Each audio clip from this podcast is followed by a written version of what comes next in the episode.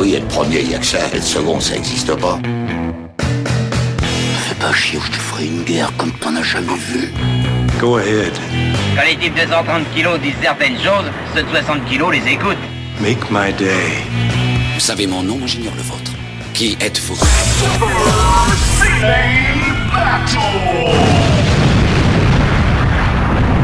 Le second, c'est un con. Super Ciné Battle, c'est le podcast où nous établissons le classement ultime du cinéma. Nous prenons vos listes de films que vous nous adressez pour les classer du meilleur au pire afin d'obtenir LA liste ultime. Mon compagnon pour cette mission n'est autre que le ranger du risque, Stéphane Boulet, alias Plugin Baby. Hello papa, comment ça va? Eh ben bonsoir Daniel, bonsoir à tous. Bah écoute, ça va, ça va très bien, ça va très bien. Euh, une émission enregistrée dans des conditions particulières une fois de plus. Hein, euh, après, Qu'est-ce qui t'arrive euh, Bah écoute, après l'incendie chez le voisin, euh, après de multiples rebondissements, bah là aujourd'hui j'enregistre à la cave, dans la buanderie, pour être tout à fait précis, parce que j'ai du monde à la maison et que le studio, eh ben, j'ai la belle famille qui dort dedans. Donc on, on m'a chassé, on a, dé- on a estimé que le- la préservation du sommeil de, me- de ma belle famille était plus importante que le gravage dans le marbre. Euh, voilà, donc j'ai protesté. J'ai protesté, on m'a dit mais c'est ça où tu l'enregistres dehors. Et comme dehors en fait il y a des éclairs et, un- euh, et une tempête depuis environ euh, 24 heures, je me suis dit Hmm, finalement la buanderie c'est pas mal. Quelle honte. Moi, je, je te dis, je vais lancer un Patreon Express pour racheter ta maison et pour foutre tes beaux-parents dehors. Écoute, je donnerai pour ça. I buy that for a dollar. Je suis Daniel Andreev, Caviar Robotique sur Twitter, et donc vous écoutez Super Ciné Battle, épisode 36. 36 déjà, je suis en train de me dire, putain, comme le temps passe vite. Oui, c'est fou, hein, c'est fou. On dirait pas, mais on en a enregistré beaucoup, beaucoup là. Et on est dans les années 2000, donc on couvre les années 2000 à 2009. C'est cela même. Et on peut dire un truc, c'est qu'on prend vraiment notre temps parce que, en fait, on a beaucoup à dire sur chaque film, en fait. C'est vrai que, je, vrai ça, que je ouais. prends pas trop, trop, trop de films obscurs, et en même temps, si, j'ai l'impression quand même qu'on on a notre lot de, de films pas connus non aussi. Bah, en fait, et surtout, il y, a- y y genre des, des évidences quand on parle des années 2000 qu'on- dont on n'a toujours pas abordé finalement. Tu vois, il y a des trucs, euh, donc c'est. Oui, oui, oui. Mais peut-être, assez large. hein. je promets, je promets solennellement une chose pour cet épisode, il y aura de la baston. Oh, tant mieux, tant mieux. Ça, ça va là, commencer. on est là pour ça. On est là Ça pour va ça. commencer par la guerre, mon pote. Très bien. Oh, et, et avant la guerre, j'aurais un, un petit quelque chose parce que euh, on tu sais, la dernière fois, on avait laissé en plan quelques films ah, c'est vrai. et dans l'intervalle, j'ai j'ai réussi à en voir au moins un. tu auras l'honneur. On va juste rappeler, euh, faire un- le, le petit rappel des- de comment ça marche pour nous faire parvenir des listes. C'est simple, trois films par liste, un titre pour vous la péter, parce que et en plus on aime bien les titres. Et vous nous l'envoyez à supercinébattle@gmail.com. Il y a quelqu'un qui est très malin, il vient d'envoyer une liste en disant, comme je sais que Daniel, il, euh, il- il aime bien parfois prendre les derniers les dernières listes qui arrivent. Et bah, et bah, ça a pas manqué. hein. Genre, je- je- Oui, c'est vrai, il a renvoyé sa liste pile maintenant pour me la rappeler. Et j'ai fait, ah, c'est pas mal ça. Donc, elle va passer là. Bravo, mon gars. S'il faut, c'est un fidèle, euh, c'est un fidèle sur les réseaux sociaux parce que j'ai tweeté une petite photo pour notre enregistrement et peut-être qu'il a sauté sur l'occasion. Peut-être, peut-être, peut-être. Heureusement, vous êtes, vous êtes très bons euh, CM, toi et Quix. Quix, donc notre camarade de After Eight. Tout à fait. Et quand il y a doublon, on les zappe. Et quand on connaît pas, parce que ça peut arriver, quand on n'a pas vu, et ben parfois on y revient. Et c'est ce qui risque de se passer euh, en ce, cet épisode. Tout à fait. Juste avant, est-ce qu'on se ferait pas un peu plaisir en regardant notre liste? Mais si, on, bah, on est là pour ça. On grave pas dans le marbre pour rien. On est là pour admirer le travail, la, la belle orfèvre. Alors, euh, vas-y, commence. Eh ben écoute, tout simplement, le premier film des années 2000, c'est Memories of Murder. Qui ressort en 4K euh, en ce moment même, alors Exactement. que, alors que Okjas est sorti, à l'heure où nous enregistrons, il est sorti. euh, Bah, il est sorti aujourd'hui, l'heure de l'enregistrement, ouais. Tout à ce fait. qui est et qui est un très beau film et je suis très content parce qu'il y a des gens qui l'ont déjà vu et m'ont dit tu nous as pas hypé pour rien c'était vraiment très bien. Ouais Okja c'est vraiment de la balle et, et en plus si t'as Netflix t'as pas payé pour l'avoir. T'as payé pour avoir euh, Better Call Saul t'as payé pour avoir plein de bonnes séries et là paf t'as Okja. Bon allez euh, on Euh, si si on Oui, commence on- on si on commence là c'est fini. Deuxième History of Violence. Troisième, Millième Actress. quatrième Voyage de Chihiro. Cinquième, La Graine et le Mulet. Donc la France en force Ouais, exactement. sixième The Host donc euh, la Corée Voilà, c'est- représentée Septième, Eternal Sunshine of the Spotlight Mine. Alors, c'est des acteurs américains, mais c'est un réalisateur français. Huitième OSS, 117 Le Caire ni d'espion, donc là on est en full French. Exactement. Neuvième, Le Retour Un film russe. Et dixième Hot Fuzz, un film euh, anglais. d'Edgar Wright. Voilà. Ah, tu sais que j'ai vu le dernier Edgar Wright, ça- je te le dis. Tu sais que je te déteste. mais ça, je le savais déjà, je crois. Je suis... Il faudra qu'on en reparle, mais je suis pas, je suis pas très sympa. Oh, bah non, non, mais. Je, suis- je suis Tais-toi. désolé, je suis désolé. hein. Je- Vraiment, et tu sais quoi, j'essaie de me forcer à l'aimer, mais, mais j'y arrive pas. Bah Mais écoute, bon. je, je verrai bien sur, sur pièce parce que je compte bien le voir, évidemment. Oui, je. Je te souhaite une bonne petite VF, là, à Annecy ou quelque chose comme ça. Non, mais c'est- incroyable, ces gens pédants, là, tu vois, ce snobisme de, de bobo parisien, là. Exactement. Eh ben, écoute, le snobisme, ça commence avec Carlitos Way, Rise, euh, Rise to Power, qui est 126e de notre liste, juste au-dessus de Gamer. Tu te souviens de Gamer? Euh, malheureusement, oui. Entrée fracassante dans le top de fin. Et on va le dire, un, quand même un quintet de fin, mais euh, trusté par la France, puisque Ah oui, oui, oui, là, ouais, on retrouve les bronzés 3, Agathe Cléry Cinéman. et Astérix aux Jeux Olympiques. Putain, c'est quand même vraiment de la daube. Et Cocorichiotte, hein, l'autre. Coco- Cocori, très très bon, très très bon. Tu m'as dit que tu avais un film, que tu as Oui. vu un film qu'on a évoqué la semaine dernière? Tout à fait. Ben euh, voilà, du coup, du coup, la semaine dernière, on avait euh, deux films euh, qu'on n'avait pas vus. Donc euh, le, le film de Michael Winter, Winterbottom, tournage dans un jardin anglais, je crois que c'est le, Mhm. le titre, et When You're Strange. Donc tournage dans un jardin anglais. J'ai fait tous les caches converteurs de d'Annecy, je l'ai pas trouvé. Donc euh, pour l'instant, je pourrais rien dire dessus. Mais par C'est contre, ça le pire, c'est qu'on est honnête, on, on achète les films. c'est- on essaye dans la mesure du possible. Vraiment, à chaque fois, on se donne la peine. Non, mais contre, euh, en général, là, ça fait partie de no- notre passif, surtout les années 2000 où j'avais la carte UGC, et Bah, en c'est général, je les ai tous vus là. ça. Exactement, c'est- c'était le début, on allait voir tout ce qui passait, quoi, littéralement. Et, euh, mais par contre, When You're Strange, j'ai réussi à le trouver. Euh, donc, euh, donc ben, documentaire sur, sur l'épopée des, des Doors, un groupe mythique des années 60. Euh, des années 60, euh, ce- cette espèce de, fin des années 60 même, cette charnière en fait où on, passe de, la, fin du monde hippie et puis le, début des années 70 avec, euh, avec tout, ce- tout cette ère d'incertitude sur fond de, Vietnam, de crise, euh, de crises diverses. Enfin voilà, donc euh, groupe charnière. Enfin pour moi c'est un de mes groupes vraiment favoris. Le- leur premier album qui s'appelle The Doors, c'est mon album favori de tous les temps. Donc autant dire que j'étais plutôt client sur ce genre de truc. Donc t'es moyen bof, si je comprends bien. Comment ça, je suis moyen bof? Qu'est-ce qu'il raconte Qu'est-ce qu'il raconte? Mais qu'est-ce que tu dis, Daniel? Vas-y, vas-y, fonce. tu ne sais pas, tu ne sais pas reconnaître un chef quand tu l'entends, Daniel. Et, euh, et donc voilà, bah, du coup, euh, documentaire, euh, c'est un documentaire qui est réussi. Voilà, c'est c'est un documentaire narré par Johnny Depp. C'est aussi peut-être pour ça qu'il avait eu le droit peut-être à plus d'honneur que, que d'autres documentaires. Euh, qui, qui, sont produits euh, chaque année parce que euh, dans le fond c'est pas ça révolutionne pas grand chose c'est bien raconté c'est déjà beaucoup mieux que ce qu'avait fait Oliver Stone avec son sa biographie avec Val Kilmer dans les années 90 Euh, il y a des images archives qui sont vraiment chouettes enfin il y a des y a des moments dans les coulisses ou même sur sur scène enfin il y a des il y a des vraiment quand tu quand, quand, quand tu te quand tu aimes le, le, le- rock et que tu essaies de te rappeler un peu toute cette période etc t'as des t'as vraiment des, des, chouettes images t'as, voilà t'apprends un peu le, le parcours de, de, de, de, ce groupe là et notamment de Jim Morrison qui qui sait pas trop où se foutre et qui est devenu une espèce de bah, de, superstar euh, euh, sulfureuse euh, un peu malgré lui. Enfin voilà donc t'apprends pas mal de trucs. C'est chouette tu vraiment vraiment c'est chouette. Mais après bon c'est pas non plus un documentaire exceptionnel c'est très carré euh, voilà, quand t'aimes les Doors, euh, c'est un, un indispensable. Après, c'est pas un documentaire que tu verras si t'es pas fan du groupe ou, ou de cette période-là. C'est-à-dire que voilà, il y a pas, y a pas quelque chose qui peut t'accrocher. Par exemple, tu vois, je pense à euh, When We Were Kings, le documentaire sur euh, Mohamed Ali, qui lui a vraiment apporte vraiment une portée, tu sais, qui, qui, Ah qui- bah, qui- qui- très te- grand documentaire. c'est un très grand film, tout court. Enfin voilà, c'est un, film qui peut t'attraper, même si t'aimes pas la boxe, ce qui est mon cas. Je suis pas particulièrement fan de boxe. Je trouve ce sport un peu étrange, on va dire. Et mais ce documentaire-là, voilà, il, il- il- il arrive à, donner un, un relief vraiment particulier à cette histoire, à vraiment te montrer un angle que tu soupçonnais pas ou en tout cas que tu imaginais pas. sous- voilà, là t'as pas ça. C'est vraiment un documentaire de, de, de musicos, etc. C'est bien fait. Euh, donc si vous aimez les Doors et la- donc la bonne musique, forcément, ça va ça avec. Je vous le conseille. Et puis euh, puis voilà. Où est-ce que tu le classes?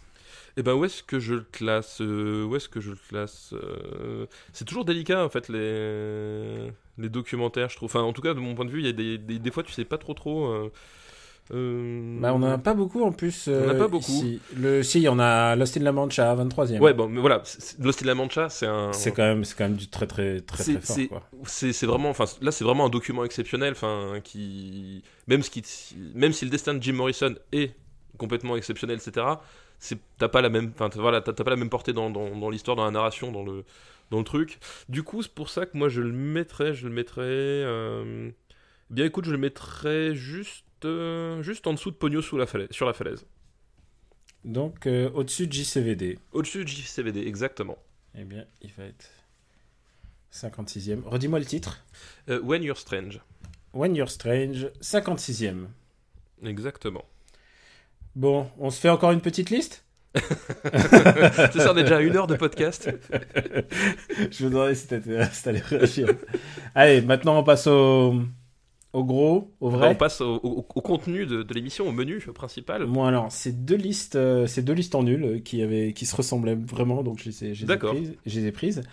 Une l'une est envoyée par Gaylor Chenet, donc Merci euh, un, Gaylor. Très rare maintenant que je passe des listes de gens que je connais, donc euh, je lui fais coucou Gaylor.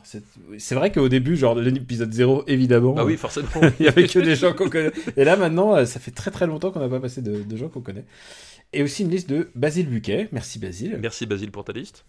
Et donc la liste de Gaylor commence par euh, du rire aux larmes en passant par le malaise total. Là, Et Oula. le donc Dans le, quel premier, ordre le premier, c'est le rire. C'est Step Brothers. Ah, je croyais que c'était le malaise total pour Step Brothers, tu vois. Ah, je t'ai dit que ça allait. Ça, Ah, ça va fighter. Ouais. Voilà. Ah ouais, Step Brothers, donc. euh, Que tu as vu il y a pas longtemps, parce qu'en fait, Oui, ah bah, en ce fait, qu'il faut voilà. que je dise, c'est que tu me tannes depuis, depuis euh, quelques, quelques semaines, que tu es en train de te mater tous les apatos, mais en plus tu les hate watch. Mais non, C'est-à-dire j'ai- tu es là avec un snipe et tu les défonces les uns après les autres. C'est c'est pas exactement ça. La, la- la vraie histoire, parce que Daniel, je, je vois que tu, tu aimes déformer l'histoire pour le non, pour non, dire non, c'est- c'est c'est tel que tu me le C'est racontes. culturel chez toi, d'accord, pas de problème, ça me va. C'est- je- Aucun souci avec ça, c'est c'est plus fort que toi, je, je ne t'en veux pas pour ça. Non, la, la vérité, euh, la vérité, c'est que en fait, euh, je me suis rendu compte que comme la- l'immense majorité des Français, parce qu'il faut aussi être honnête, je suis passé complètement à côté de toute cette mode. Euh, du, du comique américain des années 2000 à Pato et compagnie. Moi j'ai regardé les, les scores au box-office, en fait j'ai compris pourquoi, parce que j'avais entendu parler, parce que en fait là, déjà ils sortaient pas tous au ciné, quand ils sortaient ils faisaient 50 000 entrées et puis ils repartaient. Et, et à Paris, il sortait dans euh, Voilà. OGC euh, Orient Express, quoi, Voilà. qui est, Donc, c'est- faut, qu'il faut l'expliquer maintenant, parce puisqu'il n'existe plus.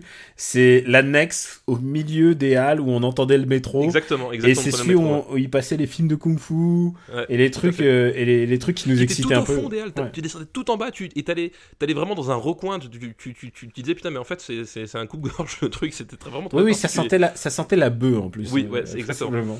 Donc Ah, ah, ah, le forum des halles, c'est tu regrettes Paris. c'est, des films qui, qui, qui, euh, qui, qui cartonnaient littéralement aux États-Unis parce que ça, ça, ça rapportait vraiment euh, des, des, des, centaines de millions de dollars, mais chez nous ça, ça a jamais pris, enfin ou en tout cas vraiment pas comme, euh, comme il fallait.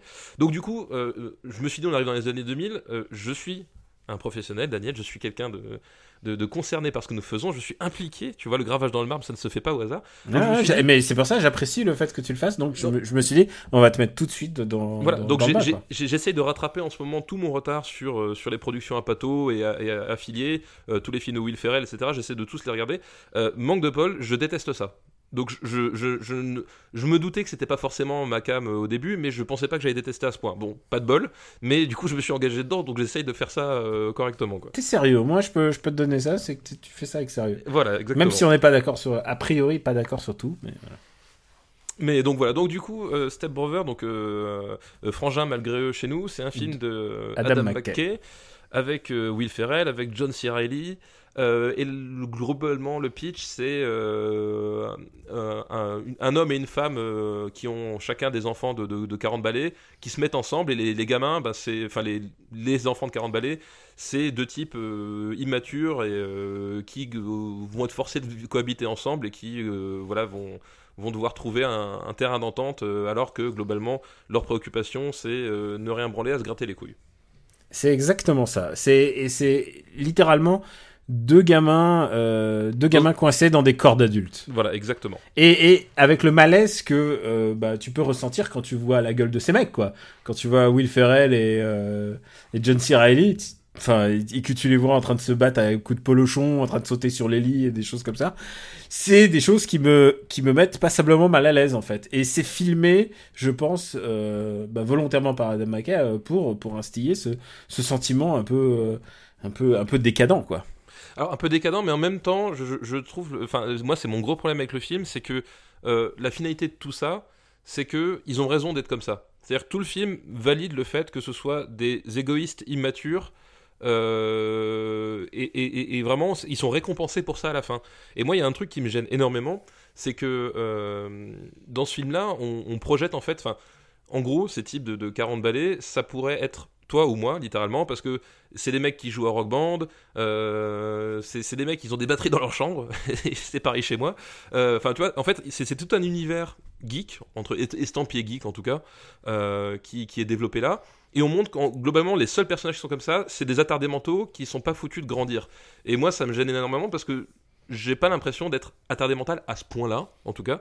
Euh, C'est-à-dire que je, je pense pas que le, le fait d'avoir ces passions-là encore à cet âge-là, ça empêche d'avoir des responsabilités, et d'avoir un minimum sens commun. Et oui, vraiment- je sais que ça, c'est un truc qui te, qui te touche, c'est quand quelqu'un met parle de ses passions et qu'il les met en, dans la balance avec, euh, par exemple, s'occuper des enfants ou des choses comme ça. Oui, c'est ça. C'est un truc qui te, qui te sort Moi, voilà, c'est exactement ça. C'est-à-dire, je. Ce que je- tu veux nous dire, c'est que tu es un mec normal, c'est ça. Non, mais c'est ça. C'est que au bout d'un moment, je, je- on. Comme, François, comme François Hollande, t'es un mec normal. Un mec normal. Non, mais c'est-à-dire que euh, le film essaie d'avoir une tendresse pour ces mecs-là, mais en même temps ne fait que valider les, les, les, les, les clichés qu'on subissait dans les années 90 euh, parce qu'on on aimait tel groupe de métal ou qu'on jouait à tel jeu vidéo. Enfin, c'est c'est ton C'est-à-dire que oui, ces types sont des attardés, ils sont dans la société, mais c'est pas grave, c'est pas de leur faute, il faut les aimer comme ils sont. Alors, moi, j'ai pas du, j'ai pas du et- tout et- ressenti ça. J'ai l'ai ressenti- perçu comme ça et j'avais envie d'étrangler les personnages principaux.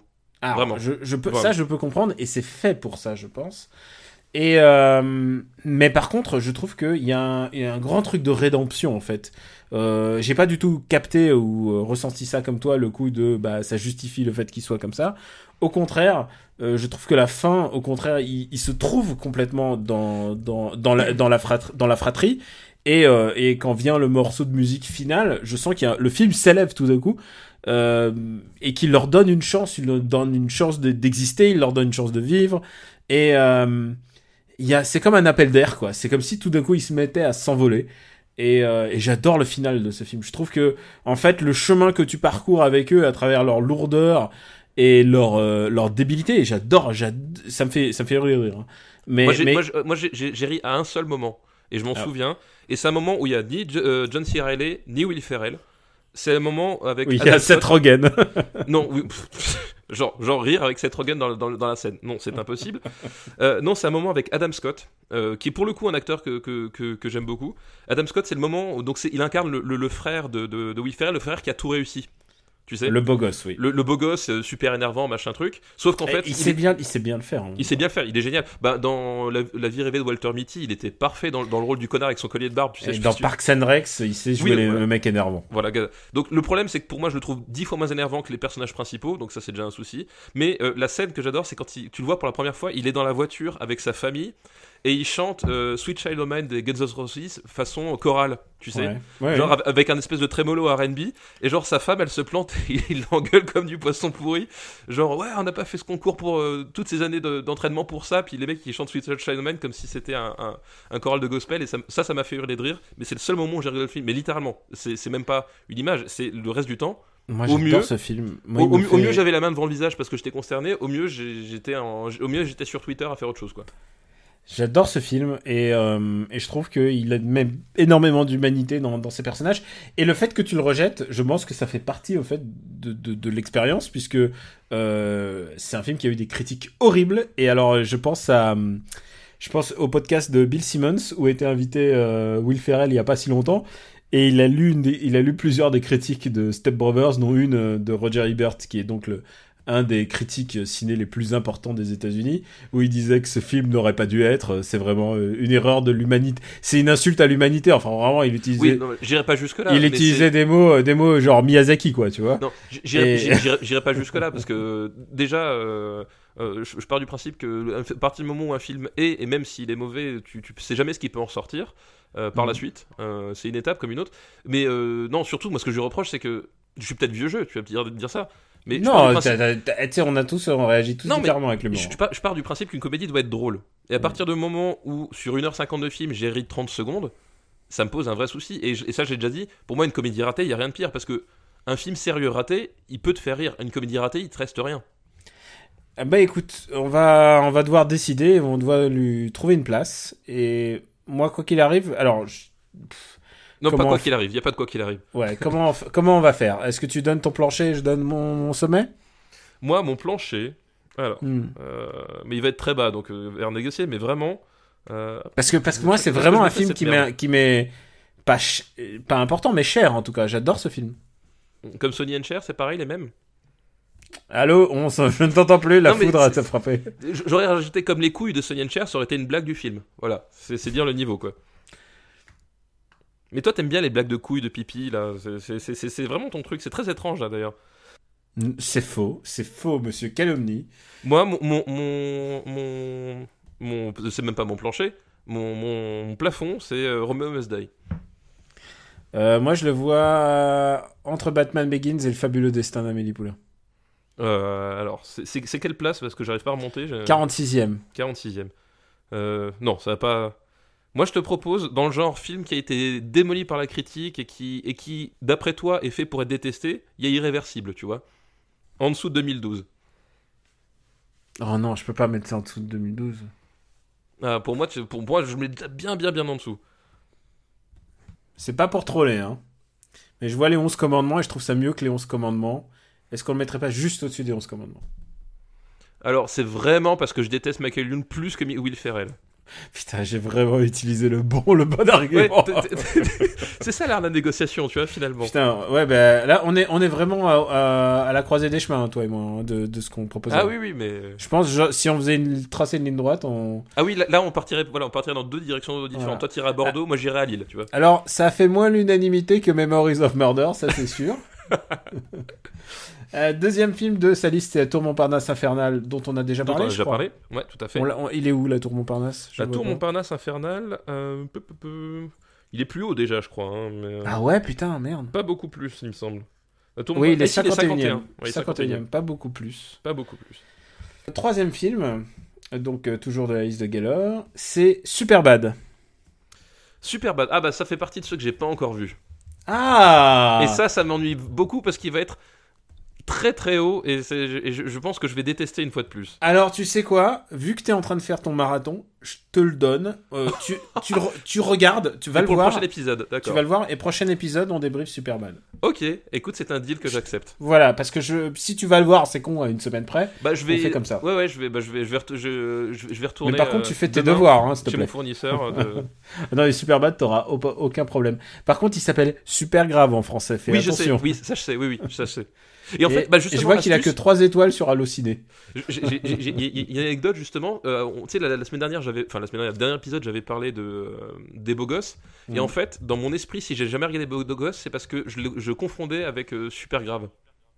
Et en fait, Ah. Tu vois, le, le titre Les beaux gosses, j'associais à l'affiche de Super Grave et euh, l'affiche de Super Grave, c'était un no way absolu. Et c'est en fait, c'est quand on a reparlé que je me suis rendu compte que c'est pas le même film du tout. Et tu vois. Et, je- et- et donc du voilà, voilà la petite histoire.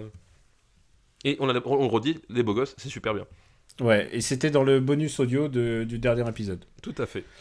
Il reste encore un film, euh, puisque j'ai assemblé deux listes. C'est Ouais. un film de la liste, donc de, plutôt de Basile, qui s'appelait d'ailleurs une liste Prestige Worldwide.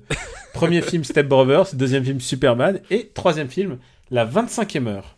Ah bah ouh, là, on n'est pas du tout dans- sur la même thématique. Prestige Ça, Worldwide, je sais pas du tout, je sais pas du tout, mais comme il a été sur la liste, on va le faire. Le 25e heure de De Spike, Lee, Lee. avec euh, Edward Norton qui Et était Philippe, rebaptisé. Sé- et si- Philippe ouais. qui était rebaptisé depuis, qui s'appelle 24 heures avant la nuit, pour des problèmes de droit en fait. Euh, Non, euh, si. le- en France ou Oui, en France. Non, non, en Ah, France. Euh, je sais plus exactement ce qui s'est passé, mais c'est qu'en fait, euh, au cinéma, il est, il est sorti sous le nom euh, La 25e heure. Hmm. Et au moment de la sortie vidéo, qui à l'époque, c'était euh, plus d'un an après, je sais plus ce que c'était, il s'est retrouvé avec le titre le, le 24, heures avant la nuit, 24 heures avant la nuit, un truc comme ça. J'ai envie de dire oups. Oui, c'est ça, donc ça fait. Alors, je sais plus exactement, sais- peut-être qu'aujourd'hui ça a été c'était changé, mais il y avait un micmac à, à, à ce niveau-là qui était assez, assez étrange, quoi. Pour thématiser, c'est le film post-11 septembre de Spike Lee. Voilà, c'est vrai, bah, c'est la thématique principale parce que Mm. euh, ça nous raconte en fait l'histoire d'un d'un d'un d'un type, donc joué par Edward Norton, qui est arrêté pour, euh, pour Un trafic dealer. de drogue. C'est un dealer, ouais. C'est un dealer. Et en gros, il, euh, il, est, il est condamné. et euh, on, on le suit lors de la, sa dernière nuit avant de- d'aller euh, d'aller se rendre en d'aller se rendre en tôle en fait. En gros, en gros c'est le lendemain, à, je sais plus à, 6h ou à 7h, il doit, il doit, doit se présenter euh, à la maison de la maison d'arrêt. Et donc du coup, on suit euh, ben, son, son parcours dans New York parce que c'est un New Yorkais pur jus. hein. Bah, Spike Lee, de toute façon, il y a une histoire d'amour avec New York. Là, il est même encore fan d'Enix aujourd'hui, c'est dire s'il aime New York. Et euh, Ouais, mais il y a un truc entre les New Yorkais et leur ville. Hein, oui, oui, bien indéniable. sûr, ouais. indéniable. euh, oui, de toute façon, ils sont, ils sont même pour, même pour les Américains du manière générale, ils, ils sont New-Yorkais avant d'être Américains. En fait, vraiment, c'est vraiment particulier.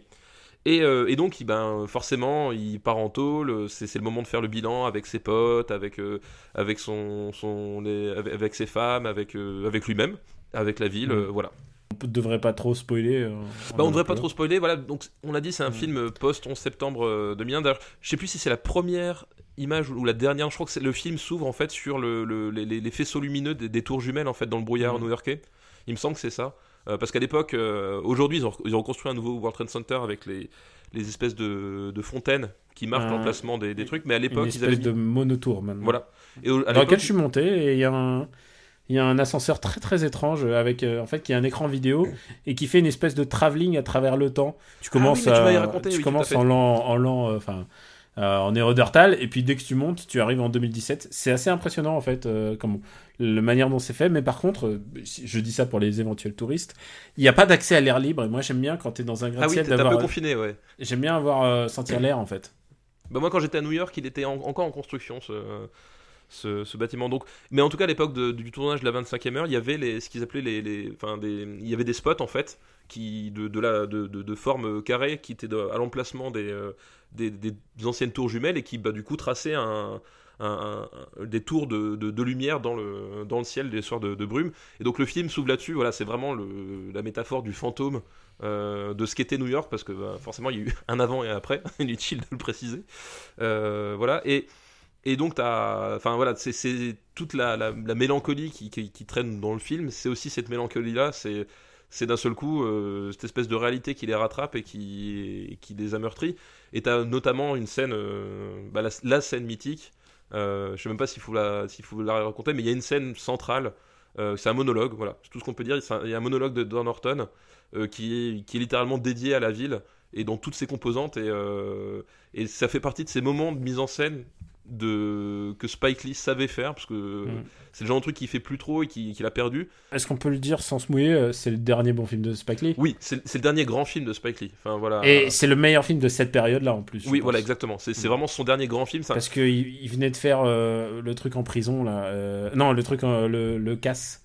Oui, Le Inside Man. Inside Man, que je, que je déteste.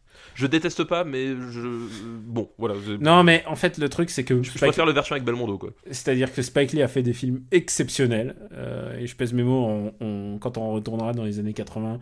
C'est vrai qu'on n'a pas fait de film de Spike Lee. Je crois que c'est Oui, le ouais, Spike c'est Lee. le, le premier Spike Lee. Euh, Alors que alors que justement sa, sa période des années 90 c'est c'est Oui, c'est-. Extraordinaire. Et puis, euh, puis soudain, bah, en fait, il a vieilli. Il s'est mis à Oui. faire la morale, quoi. comme comme bah, comme comme beaucoup d'auteurs euh, Mm. peu importe le, le, le- le- comme beaucoup d'artistes j'ai envie de dire au bout d'un moment ils perdent leur mojo voilà c'est et là le point de rupture il, il est après euh, la 25e heure où justement voilà il y a cette scène qui ce moment de mise en scène euh, qui qui est à la fois hors du hors du cadre et à la fois en pleinement enfin voilà c'est vraiment il joue avec les limites de la de la mise en scène et de la, la suspension euh, de, de, de, de crédibilité du, du spectateur et ça fait un moment qui est vraiment genre marquant. Enfin c'est cette scène là elle est, elle est, elle est vraiment exceptionnelle elle- et elle est vraiment euh, forte quoi. Vraiment tu tu t'en ressors euh, t'en ressors bouleversé quoi. Et c'est pour ça que je trouve que le film fonctionne en fait, c'est que contrairement aux autres films de Spike Lee et ceux qui vont suivre, c'est qu'il fait pas la morale, euh, il fait de la nostalgie et ça fonctionne et ça fonctionne assez bien en fait avec il, lui. il fait de la nostalgie et puis surtout moi ce que je- ce que j'ai aimé c'est que c'est une, une déclaration d'amour qui n'est pas béate. C'est à dire que si tu observes bien c'est un, homme qui, dit qu'il aime sa cité qu'il a souffert au moment où il a vu ça et qui reste et qui, essaie pas de te vendre enfin tu sais c'est pas de la publicité c'est vraiment il, aime sa cité pour ses, pour ses défauts, pour ses travers, pour ses, pour ses trucs bizarres, pour aussi ses grandes choses. Enfin voilà, t'as vraiment, tu, sens le, type qui connaît bien son, truc et qui, l'aime pour tous ses aspects, bien comme, euh, comme mal. Et finalement, euh, dans une histoire d'amour, c'est là où, que- qu'elle soit avec une personne, un chat ou une ville, euh, c'est là où ça fonctionne. C'est quand t'es capable d'ai- d'aimer quelqu'un à travers ses défauts aussi. Et donc là, Spike Lee aime New York à travers ses défauts aussi. Et ben, je pense qu'on est assez enthousiastes tous les deux euh, dessus. Ouais, tout à fait. Où est-ce que tu le mettrais? Euh, où est-ce que je le mettrais euh, hmm, Moi, je le mettrais. Je, je l'utiliserais bien pour séparer. Euh, Ah, c'est marrant, t'as jamais parlé en, en notion de séparer deux films, mais ouais, vas-y, vas-y. Non, ouais, t'écoute. bah, tu vois, moi je l'utiliserais bien pour séparer euh, euh, Shaun of the Dead Deep Man. Ah, c'est quand même très très haut là, waouh. Je m'attendais Ouais. pas, je, tu vois, je le voyais, Dis-moi, dis-moi. euh, je voyais Persepolis et Road, mais The Road, mais qui, qui est pas, qui est pas mauvais, hein, mais euh, Ah, moi je je le voyais pas si... plus puissant encore que. Euh, attends, est-ce que Ah, c'est je trouve... Non, non, non, mais t'as raison, t'as raison, euh, je suis convaincu, euh, tu m'as convaincu. Mais par contre, je sais pas si j'irais au-dessus de We on the Night. C'est un argument tout à fait valable. Et bah écoute, on peut le mettre juste en dessous, tiens. Ok, bon, bah, c'est bon. C'est Bah, un- film- un, fi- un film film sur New New York. Voilà, ouais, un Ouais. film de... Ouais, non, tout à fait. Non, c'est c'est une bonne réflexion. Très bien. On bastonne, mais, mais, Mais- dans Gentleman. Ça, on bastonne dans le respect. Voilà, Voilà, tu le vois, c'est- respect. Mais c'est ça Ouais. la gravure dans le marbre. hein. on- on balaye, littéralement. Ouais, littéralement, c'est ça. bon, merci euh, Gaylor et Basile pour Merci pour vos listes, ouais, tous les deux, tout à fait. Et on va se faire une liste, je sais que tu les aimes, les listes, euh, on, on a déménagé, on est réalisateur, on a déménagé. et là, c'est... Liste- Ne joue pas Ouais. avec mes sentiments, Daniel. Ne joue Non. pas avec mes sentiments. Ah, Attention. bah, non, non, alors je vais, je vais être cash tout de suite. C'est. les- euh, Tu sais quoi, en plus j'ai essayé de faire des listes pour troller, mais en fait j'ai j'ai pas trop trouvé. c'est une liste qui s'appelle Les Français à l'assaut d'Hollywood. Et ah, tu vas voir, Ah, oh, et il tu- y a des choses très intéressantes. Attends, ouais. et tu vas voir euh, à chaque fois pourquoi. C'est une liste qui nous est envoyée par Simon Ox. Merci Simon pour ta liste. Le premier film de cette liste, c'est The Beach de Danny Boyle. Évidemment, il Avec en parle ouais. à cause de Guillaume Canet. Et Virginie Audoyen. Et Virginie, ouais. Mais, Et- comment on peut- mais en fait, on, on, on a en mémoire le plus, le plus oubliable du film, en fait. C'est ça. Mais euh, tu, tu parlais la dernière fois de Danny Boyle et Danny Boilet. Euh, là, pour moi, c'est vraiment un film de Danny Boilet, quoi. Ah, je pensais pas que tu t'en souviendrais. Ah, si, si, je m'en souviens. Je suis flatté. Bah, c'est effectivement, là, je crois que c'est le moment où, où, euh, où il a basculé dans le Danny Boilet. Bah, en fait, c'est le moment où il a montré qu'il pouvait faire du Danny Boilet. Euh, parce que moi, je, je continue à défendre énormément de films de Danny Boyle après ça, mais c'est à partir de ce moment-là, il a commencé à faire oh, bah, oh, bah, bah, bah, oh, bah. Enfin, vraiment, c'est. Ouais, là, c'est street, là. non, mais voilà, c'est le moment où tu ne sais plus si Danny Boyle va, va accoucher d'un chef-d'œuvre ou d'une bouse. Et en de plus, ce film, ce film a été, a été hypé à mort. Bah oui, parce que. bah, Parce que parce qu'il est adapté d'un bouquin de Alec Garland. Euh, la musique, euh, c'est euh, Badalamenti, donc le mec de Twin Peaks. Donc, il n'y a pas de New Order aussi qui avait participé déjà à l'époque ah, si, plus. si, non. En plus, la sélection musicale du film est assez. euh, Oui, voilà, assez- quoi, c'était. oui, oui. Elle, est pas en toc, quoi. Bah, de Et- toute- toute façon, enfin, le, le- le- le cinéma de Danny Boyle, c'est un cinéma musical par essence. de Oui, c'est un post-clipesque et oui, c'est clair. Il tient entre, entre les mains un, futur carton, puisqu'en plus il a Leonardo DiCaprio qui sort de Titanic, je crois. Oui, c'était- la, DiCaprio mania euh, absolue, etc. Et justement, tu parles du, du, euh, euh, du roman d'A- d'Alex Garland. Et, moi, j'avais dit la dernière fois à propos de, comment s'appelle, de euh, 28 jours plus tard, que euh, moi, j'aimais énormément euh, le, l'association de, euh, de Danny Boyle et d'Alex Garland au scénario. Euh, parce que j'adore vraiment la façon euh, d'Alex Garland d'écrire ses, films, ses personnages, et même de les réaliser. Enfin, la seule réalisation Ex Machina, je, je trouve vraiment ça très très bon. Et là, euh, étrangement, euh, sur, sur la plage, c'est pas du tout Alex Garland qui a fait le scénario, et c'est déjà un premier point. Enfin voilà, c'est tu sais la chimie entre, entre plusieurs artistes qui font qu'ils font des miracles. Bah déjà, elle se casse à ce niveau-là, quoi. Comment expliquer pourquoi ce film ne, ne fonctionne pas? Enfin, parce que. C'est l'histoire d'un mec qui devient. euh, Enfin, qui est fou déjà à la base. Enfin, c'est un mec qui.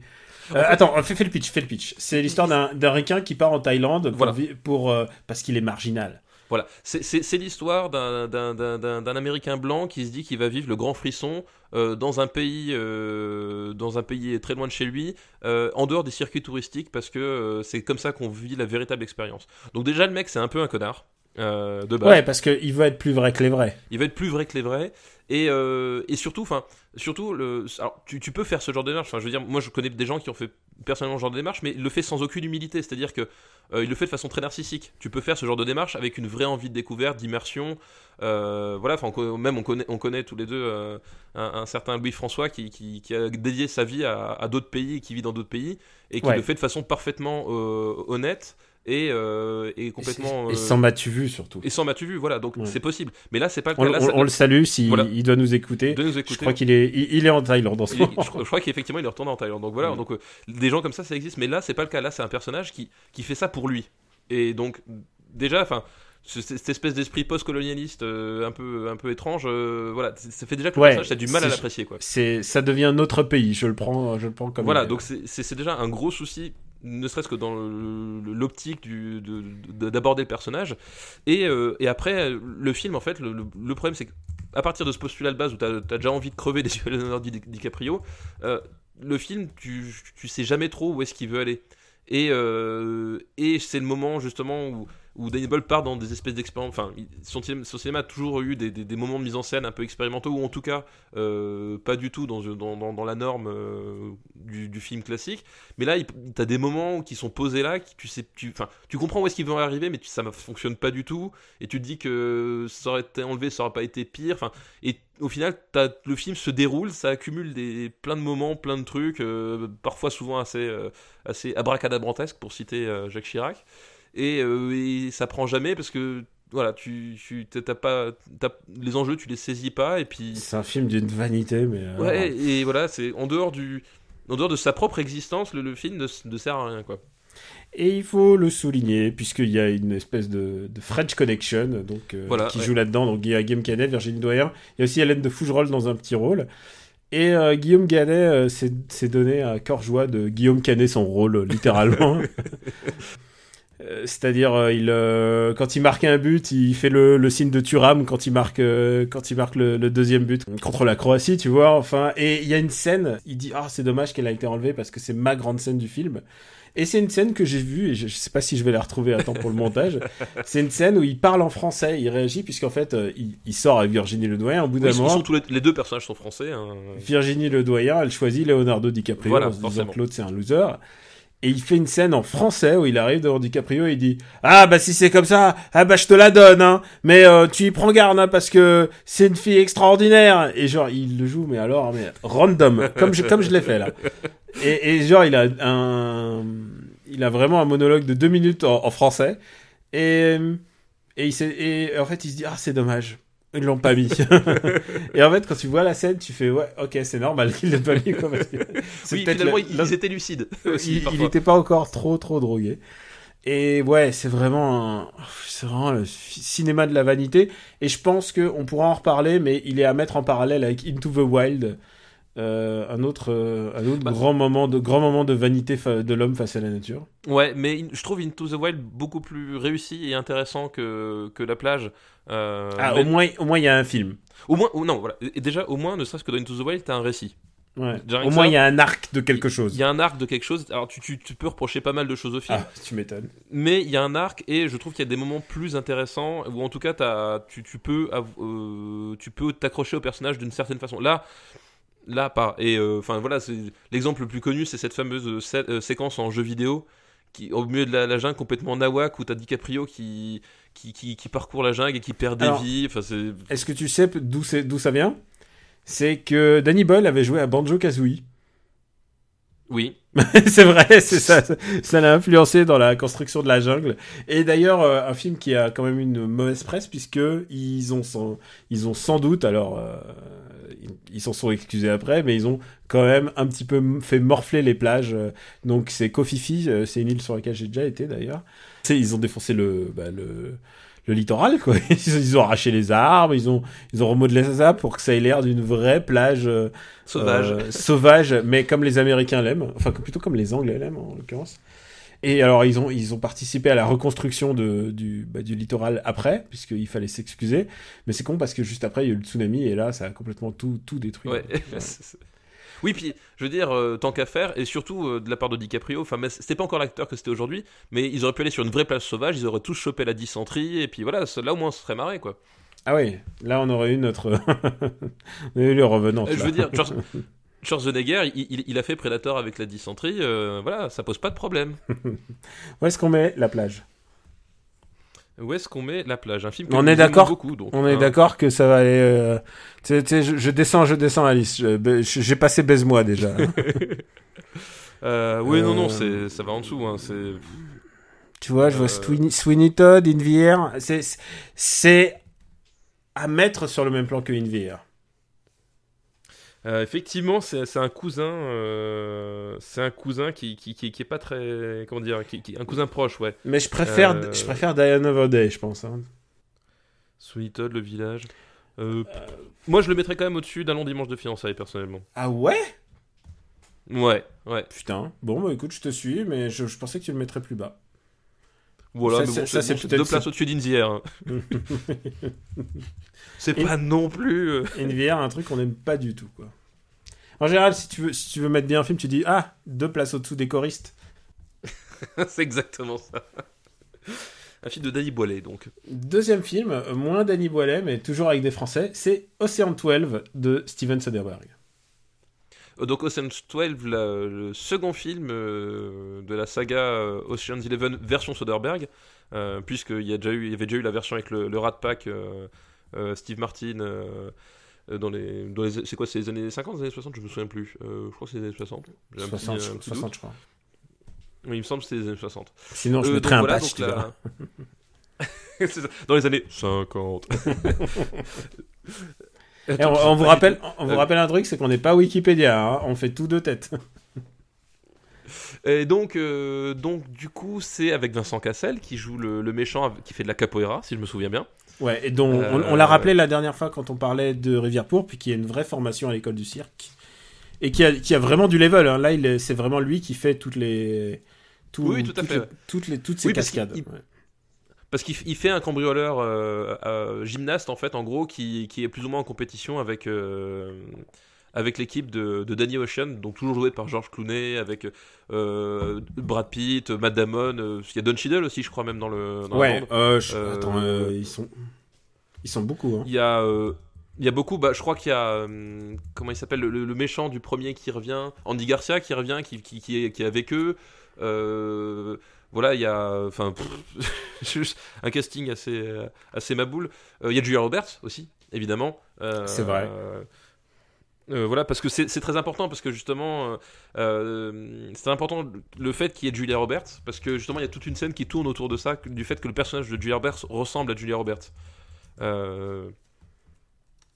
À moins que je me trompe. Non, c'est dans celui-là. hein, je- c'est dans celui-là, Non, c'est bien dans celui-là où t'as t'as la scène, euh, où la scène justement où, où ils arnaquent les gens en la faisant passer par, pour Julia Roberts, alors que c'est Julia Roberts. Est-ce que tu comprends en fait ce qu'ils veulent te dire tu vois?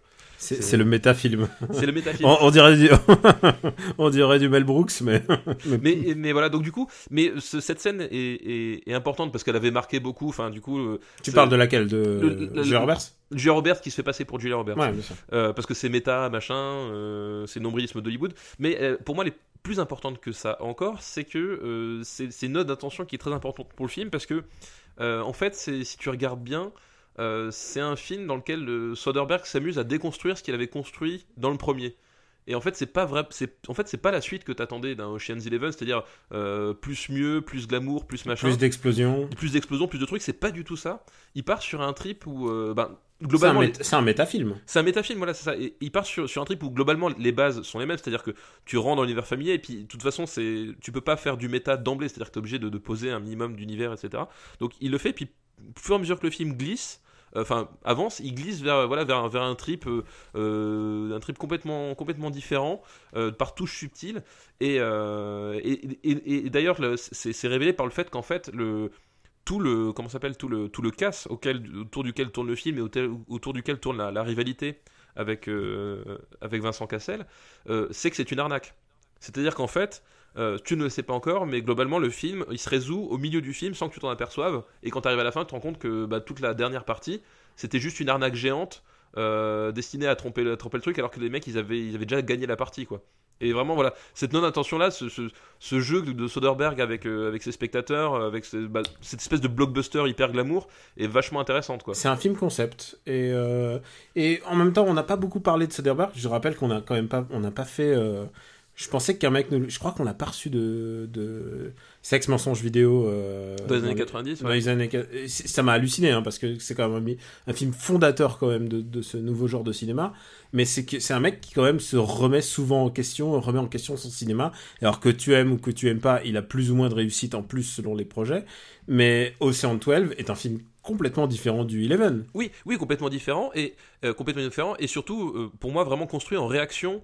Euh, parce que Ocean's Eleven c'est un film très glamour, voilà, très euh, euh, qui, qui très dans la, façade, etc. Enfin voilà, c'est ça roule bien. Enfin tu sais c'est le truc bien huilé machin. Mais alors que là vraiment il essaie de, déconstruire ça et c'est ce qui en fait pour moi le meilleur de la de la trilogie Oceans. Vraiment, je trouve bien meilleur que Ocean's Eleven et, et- Enfin, je le et- trouve mieux aussi. hein. Vraiment, je le trouve vraiment meilleur et bien meilleur que le 3. Le 3, c'est vraiment pour le coup l'inverse. C'est-à-dire que c'est, ok, Ocean's 12, il a pas plu. Parce qu'en fait, globalement, le film a été mal reçu. Parce que justement, il te, c'est un film qui te donne jamais ce, qui, ce que t'attends d'une suite euh, comme ça. Alors, alors Je- que c'est tellement plus intéressant justement Justement, quand c'est comme ça. La scène d'action principale d'Ocean's 12, c'est, euh, c'est des mecs qui se bastonnent dans, comme, des, comme des pouilleux dans un, dans un TGV, euh, filmé avec une, avec une caméra qui, qui tourne dans tous les sens. Enfin, c'est, grotesque en fait. Mhm. Et, et, et c'est, la, c'est, la, c'est la- la plus grosse scène de baston du, du film.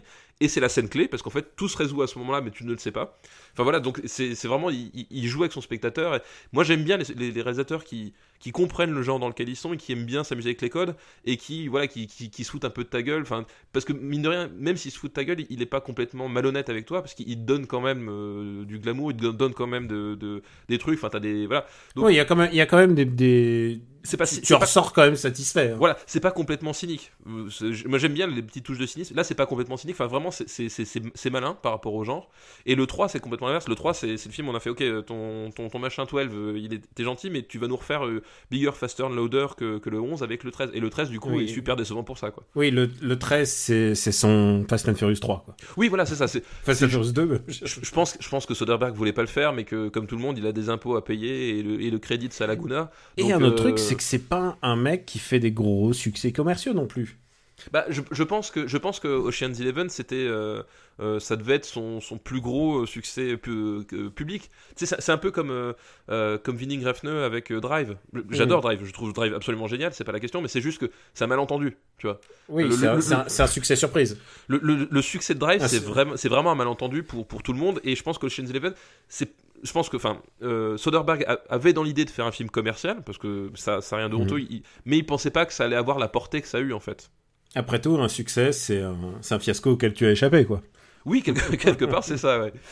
Va mettre aussi un truc. Ah, j'aimerais ajouter encore un truc, c'est que euh, il y a un moment, euh, le moment le plus culte pour beaucoup de gens dans, dans ce, dans ce film, c'est euh, quand Vincent Cassel essaye de d'aller voler, il, Oui. il saute par-dessus les lasers. D'ailleurs, Ouais, c'est un truc fait. qui est passé, qui s'appelle Laser Dance, je crois, sur sur YouTube. Et en fait, c'est un morceau français de La Caution.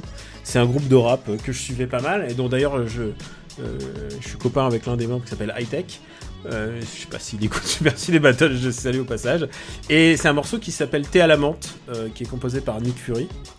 Et, euh, et c'est un morceau qui est vraiment mortel, quoi. C'est un morceau euh, qui a fait, qui a été depuis, il a été racheté des milliards de fois, puisque évidemment Ocean 12 l'a rendu très très très très célèbre. Bah oui, forcément, ça lui a apporté Euh, genre tout d'un coup, et en plus il est pas sur l'album, donc du coup tout le monde a essayé de voir sur YouTube. Puisqu'en fait, le, le, le mec qui fait les musiques d'Ocean, euh, euh, c'est David Holmes, et, il a, et lui, il a tout fait pour qu'il n'y ait pas le morceau, parce qu'il se rendait bien compte que le morceau est genre Oui, 10, il se 10 rend- 000 il se rend- il se rendait compte de la portée que, que, que ça avait, quoi. il est 10 000 fois au-dessus de ce que la bande-son qu'il est en train de fournir.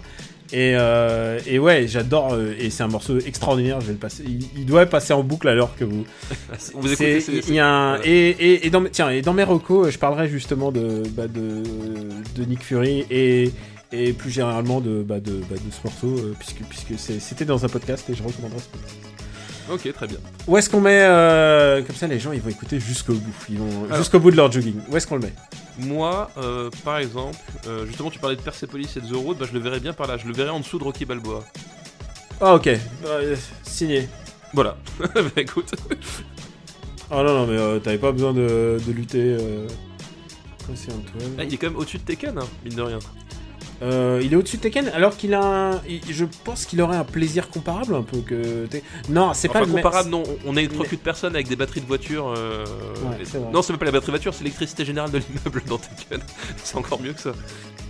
Et euh, voilà, voilà. Alors, est-ce qu'on est passe au film suivant? Bah oui. on va passer au film suivant, Daniel. Et le dernier film de la liste de Simon, c'est Public Enemies de Michael Mann.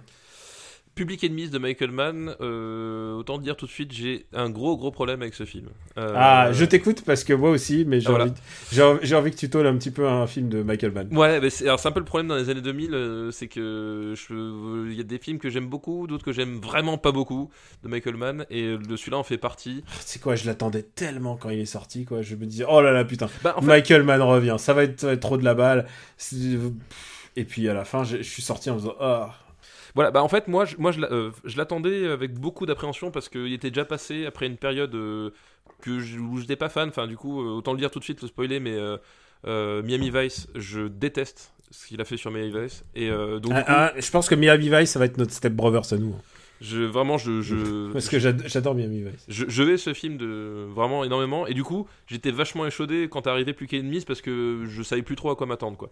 Et, euh, et d'ailleurs je trouve qu'il partage pas mal d'éléments euh, notamment le fait que le personnage principal ne prend jamais. C'est un problème que j'ai avec ce film c'est que je, je Johnny Depp peut faire tout ce qu'il veut toutes les grimaces qu'il veut euh, Marion Cotillard à ses côtés c'est pareil. Je le personnage, pour moi, n'est jamais qu'un fantôme Il devait être joué par Leonardo DiCaprio, si je me souviens. ah bah je, ça je savais pas, Ouais. tu vois. Mais euh, vraiment, je, je trouve que tu n'arrives jamais à, à- à rentrer dans ce personnage-là. T'arrives jamais à, à- croire à son truc. Enfin, c'est tiré d'une histoire vraie, machin. Ok, euh, on s'en fout. Euh, vraiment. Christian Bell, est, est- il est tellement au-dessus de Johnny Depp Oui, à ce de moment-là. Christ- oui, oui, Christian Ouais, Bale est extraordinaire. Et, mais vraiment, et, et le film, du coup, enfin, colle au basque littéralement de. De, de, de, de son personnage hein, pendant, pendant deux heures et quart, je crois, un truc comme ça, donc c'est Mhm. déjà bien long. Et tu, vraiment, t'y crois pas, donc ça, c'est le premier problème. Le deuxième, euh, c'était le moment où euh, justement il, il s'essayait à la, à, la, à, à la vidéo, en fait. Ouais. Euh, et le, j'ai toujours trouvé le rendu très très étrange. Euh, Enfin, c'est, période- ben, de toute façon, les années 2000, c'est la, la période charnière à ce niveau-là, d'un point de vue technique, où euh, ils essayaient plein de trucs dans, dans plein de le, sens. le found footage, le, voilà, voilà, donc, le- Donc la, la la, vidéo- DV, enfin il y a plein, il y a eu plein d'expériences et, et tu sentais que Michael Mann est quelqu'un qui, hum, là il a filmé son film en HD en plus. Oui, oui, vois, c'est ça, donc il a- c'était vraiment, ouais. c'était un changement technologique pour lui quoi. en, en- en vidéo HD, plus en, plus en pellicule, etc. Mais c'était pas sa première euh, expérience dans, le- dans le domaine. On en Ah reparlera. a fait bah, bah, collatéral, je pense. Voilà, on en reparlera. Bon, collatéral, bon, bon. Est-ce que ça vaut le coup d'en parler? Je ne sais pas. Euh, mais voilà, donc du coup. Colla- Collatéral, on va vous dire, c'est un top tier. hein.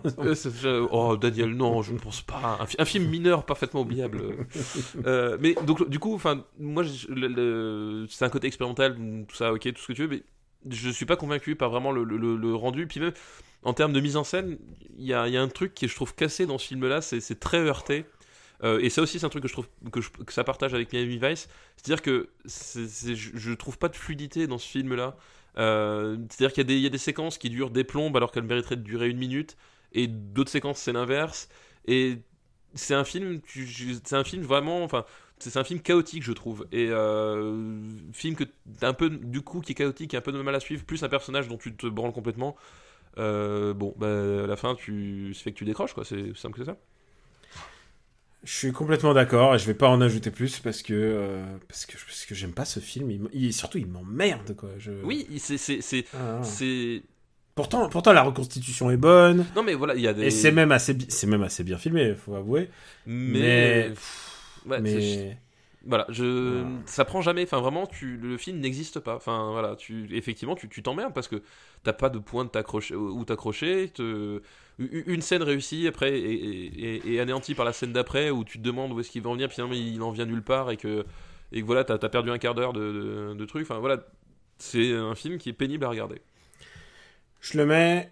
euh, Je, je le mets sous Memories of Murder déjà. hein. Moi, il va déjà en dessous. Hein. oui, je peux le dire aussi. Euh, tu vois, je vois, je le mets sous Final Fantasy Spirit Within, Ça me va, écoute. au-dessus de King Kong. Écoute, euh... oh, oh ouais, je m'en fous en fait. Ouais, ouais, ouais, ça me va. Il y a un moment où tu sais où t'atteins des vraiment des, des... À un moment, faut pas lutter. c'est- ouais, c'est- tu sais que c'est bas et t'es content que ça soit bas et Voilà, vas-y vas-y fais le fais le taf. c'est exactement. Tu as tranché, ça me va très bien. Ah bah voilà. Allez, on se fait encore une liste, allez. Bah, euh, J'espère bien, Daniel. Attends, là, on, on- on est à peine à 3 heures de podcast. Évidemment qu'on se fait liste. T'es chaud encore pour une liste? Non, mais j'ai toujours été chaud, moi. Tu sais Alors écoute, euh, Je suis bouillant.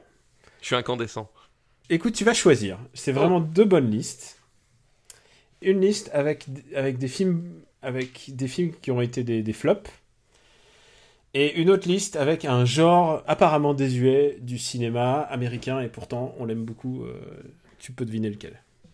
Euh, bah écoute, on va prendre la deuxième. Tu veux le... donc tu veux la liste qui s'appelle Le Western n'est pas mort. Voilà, parfaitement. Un film, une liste qui nous est envoyée par Greg Bernier. On remercie Greg. Merci Greg pour ta liste. Et on commence par un film que j'adore. Je pourrais- je je- J'annonce tout de suite la couleur. C'est Appaloosa.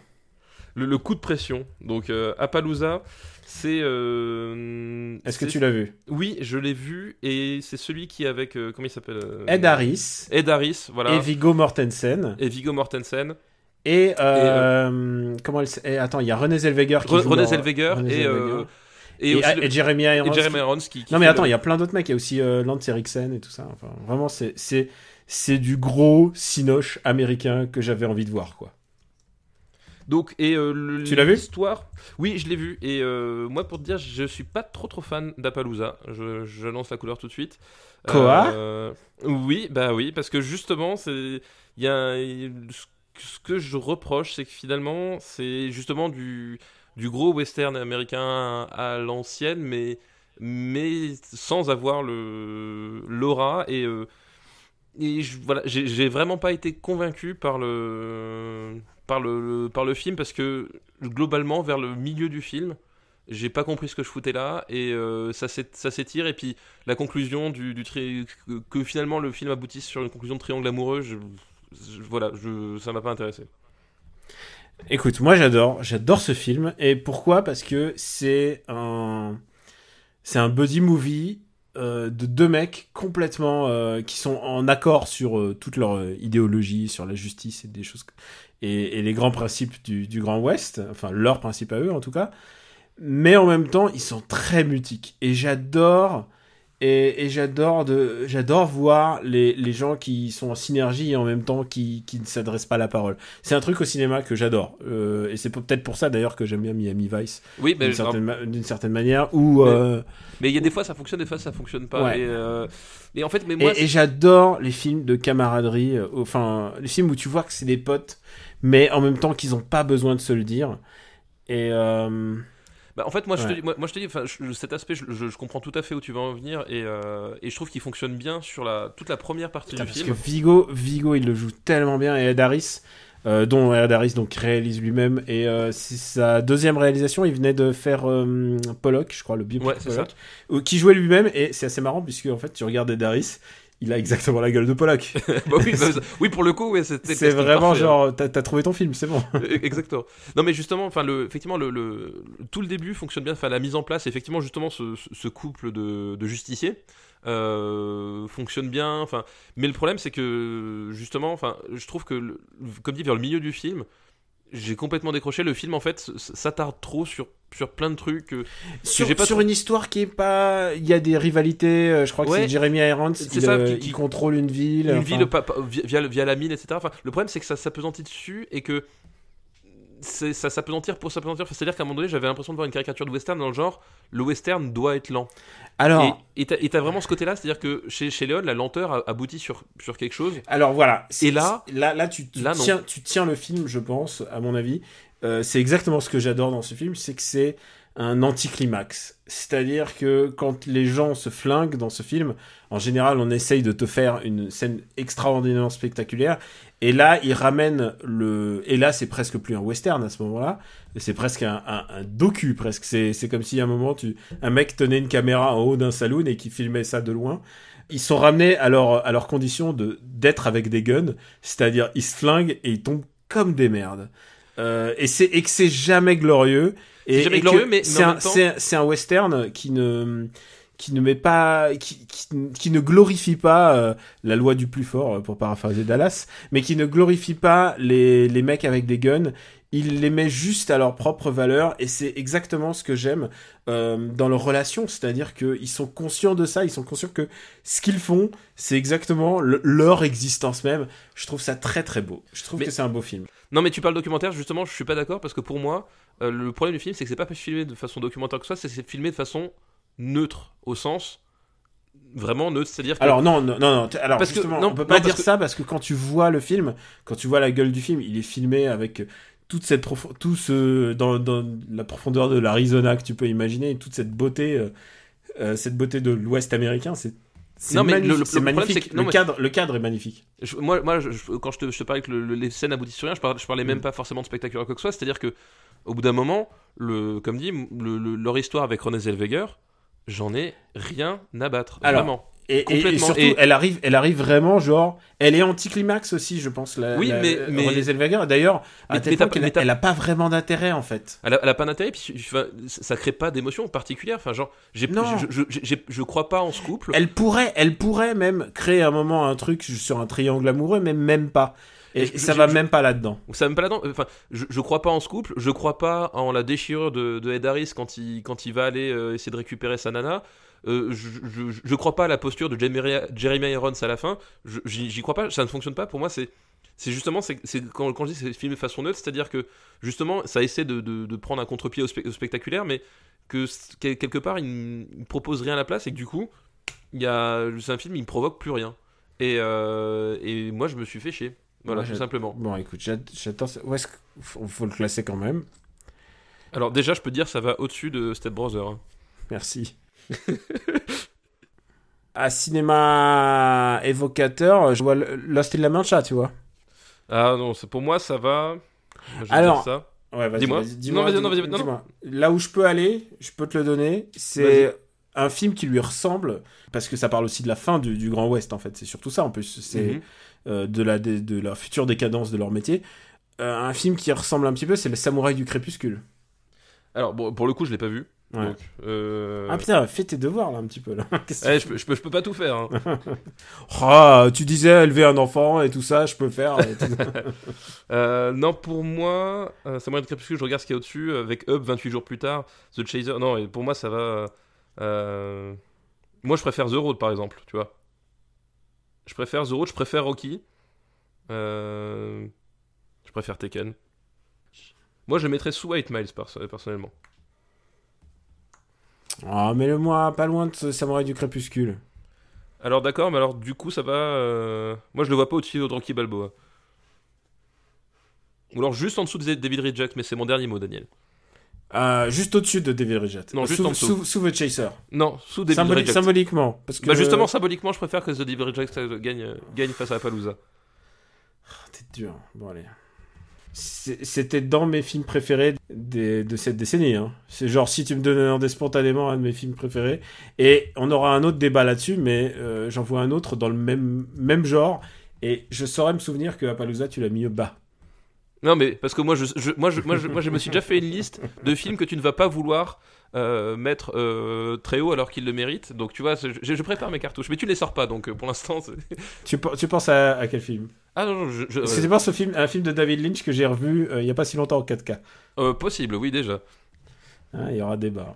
Bah, sur, sur- surtout, il y aura- tu vas retrouver des, des animaux morts à- à- devant chez toi, mec, hein, parce que c'est toi qui auras des problèmes, pas moi.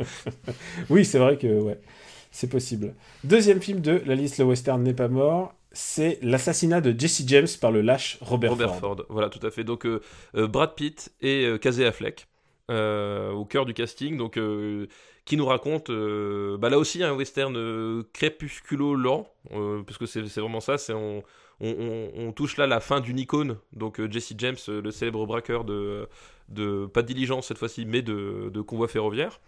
Euh, sa légende et puis comment sa légende se, se déconstruit jusqu'à jusqu'à se dé- dé- déliter complètement euh, su- sur la fin. Euh, donc, alors, je me rappelle plus le nom du réalisateur. Je sais qu'il a fait euh, Kogan. Ah, euh, c'est Dominique. En- Dominique. C'est un réalisateur qui, quand on a vu ce film, on a fait Oh putain, incroyable. Oui, c'est ça. Et, et- et puis et après, ensuite. Et pchit, le pchit absolu de la carrière de ce mec, c'est c'est in- incompréhensible. Ouais, ouais, c'est, assez effarant parce que pour le coup, euh, l'assassinat de Jesse James par le lâche Robert Ford, je trouve c'est un très grand film. Un très Euh. grand film sur la dépression, en fait. Bah, c'est ça en fait, sur, Puisque- bah, sur plein de choses, enfin sur effectivement le- la, la- la- la dépression de, de Jesse James, et puis sur le, le rapport à la célébrité, euh, sur qu'est-ce que ça veut dire qu'être une, enfin qu'est-ce que c'est qu'une légende de l'Ouest finalement, enfin Mhm. parce que on, on voit finalement effectivement l'homme qui derrière la légende de l'Ouest, donc Brad Pitt. euh, magnifique euh, en plus enfin il, a- il, a, il, a, il, a, il a- il est dans une posture très très mutique dans, dans, dans ce rôle là parce que justement il est très refermé sur lui-même très euh, Il est mélancolique. Il est, en, mélan- il est en pleine dépression, il est en plein spleen. hy- hyper mélancolique et euh, voilà comment est-ce que ce, bah, ce type-là qui finalement euh, qui finalement est replié sur lui-même comment est-ce que c'est devenu un des emblèmes de l'Ouest? Et, et comment est-ce qu'il en est arrivé finalement à se laisser tuer? Parce que c'est ça en fait aussi vraiment C'est le que- c'est qu'au bout d'un moment, il veut en finir avec la vie et, et la meilleure manière d'en finir avec la vie, c'est de se faire tuer. c'est de se faire tuer, c'est de se laisser tuer, parce que voilà, la scène, juste, bah, on, on va pas spoiler, hein, le film s'appelle L'assassinat de Jesse James par le lâche Robert Ford. Donc vous vous doutez quand même que Robert Ford va tuer Jesse James. Et Donc- en plus, oui, c'est dans le titre. Et en plus, et en plus, c'est euh, basé sur une histoire vraie. Voilà. Donc c'est dans le titre. Là, pour le coup, je me permets, on va pas vous spoiler le truc, ou alors c'est que vous avez vraiment pas compris le principe du, du titre du film. Soyez, soyez gentils, s'il vous plaît. Après une heure de podcast, on peut, on peut dire ça. Donc euh, le- la scène où justement euh, Robert Ford, donc incarné par Casey Affleck, qui, qui est extraordinaire lui aussi, le tue. Enfin, elle est, euh, elle, elle est magnifique parce que justement euh, là on, on est, on est pour le coup dans un anticlimax complet, mais on est au pic d'une émotion euh, incroyable. C'est-à-dire que t'as ce type-là qui se donne en sacrifice. euh, parce qu'il en a, au bout du rouleau, mais c'est ça qui va fonder sa, légende. Et t'as ce, cet autre type-là, Robert Ford, qui pense qu'il va construire sa légende personnelle parce qu'il va tuer Jesse James, et qui en fait va, par cet acte-là, détruire sa vie euh, complètement. Et, et en plus, c'est vraiment réalisé, mais euh, Ah oui, Euh, c'est sublime. hein, c'est- ah, c'est, je crois que c'est Roger Deakins, euh, donc le, à la photo. à la photographie, ouais. Et on, on- on en a déjà parlé, mais Roger Deakins, c'est le plus grand oublié de l'histoire des Oscars de tous les temps. Est-ce qu'on a besoin de rappeler à chaque fois Roger Deakins qui est Bon, quand on, peut, euh, on peut rappeler parce que finalement le, le- le métier de directeur de la photo, donc directeur de la photo pour ceux qui savent vraiment pas ce que c'est parce que ça peut arriver, Ah ouais, tiens, résumons ça. Voilà, directeur de la photo, globalement, c'est la, c'est le, c'est le, le principal lieutenant du réalisateur dans la création du film. C'est la personne qui va mettre en place, qui va proposer les lumières, le- les, les ambiances, euh, tel, tel spot va être là pour avoir tel effet, etc. Et qui va généralement, pas toujours, mais la plupart du temps, euh, mettre en place aussi euh, tout ce qui est, tout ce qui tourne autour du cadre. Donc le, choix des objectifs, euh, euh, discuter avec le réalisateur sur le travelling, comment est-ce qu'il le veut, quelle est la meilleure façon d'obtenir le résultat voulu, etc. Voilà, c'est lui qui va mettre, euh, qui va sculpter euh, l'aspect visuel du film d'un point de vue technique mais aussi artistique évidemment parce que faire des lumières dans un film c'est tout sauf neutre Euh, donc voilà c'est vraiment euh, un collaborateur essentiel dans le, dans le processus de création des films donc Il n'y a pas de bon, de beau film sans un bon directeur photo. C'est impossible. oui si, si tu, voilà si tu parles d'un point de vue purement euh, purement esthétique pur euh, flatter l'œil tu peux pas enfin il te faut un, un di- directeur de la future qui- photo qui, assure tu peux réussir ta mise en scène mais tu peux rater ta photo si t'as voilà c'est euh, Et si vous trouvez que Skyfall est plus beau que tous les autres James Bond, c'est pas un hasard. voilà, c'est parce qu'il y avait. Roger Deakins. Voilà. Et c'est sans doute un des plus beaux euh, James Bond de tous Ah, mais les temps. C'est pas, pas un des plus beaux, c'est d'un point de vue esthétique, c'est le plus beau James Bond qui ait jamais été beau, ouais. réalisé. Enfin,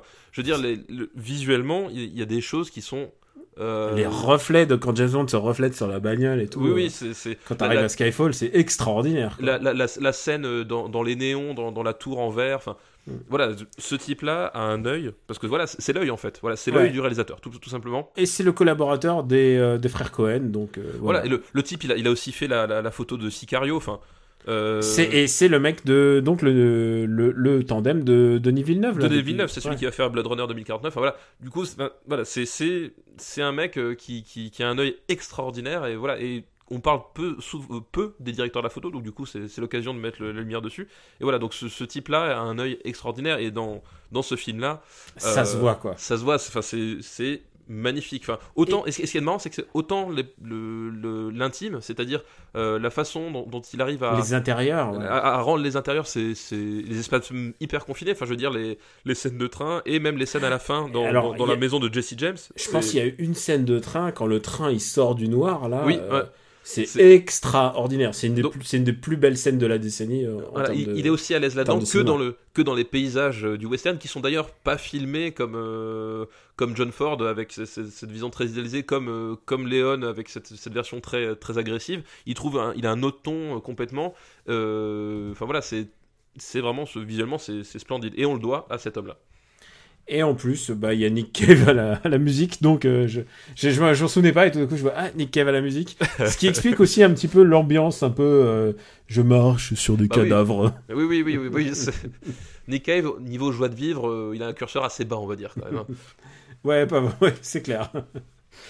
Où est-ce qu'on va le mettre? Puisque on- Et on est d'accord, c'est un grand putain de film. Un grand Ouais. film, quoi. un grand, un grand film, vraiment, c'est un grand western, grand film. Et ouais, vraiment, euh, vraiment, je, je trouve ce film vraiment extraordinaire. Quoi. Pour moi, c'est top 10. Hein.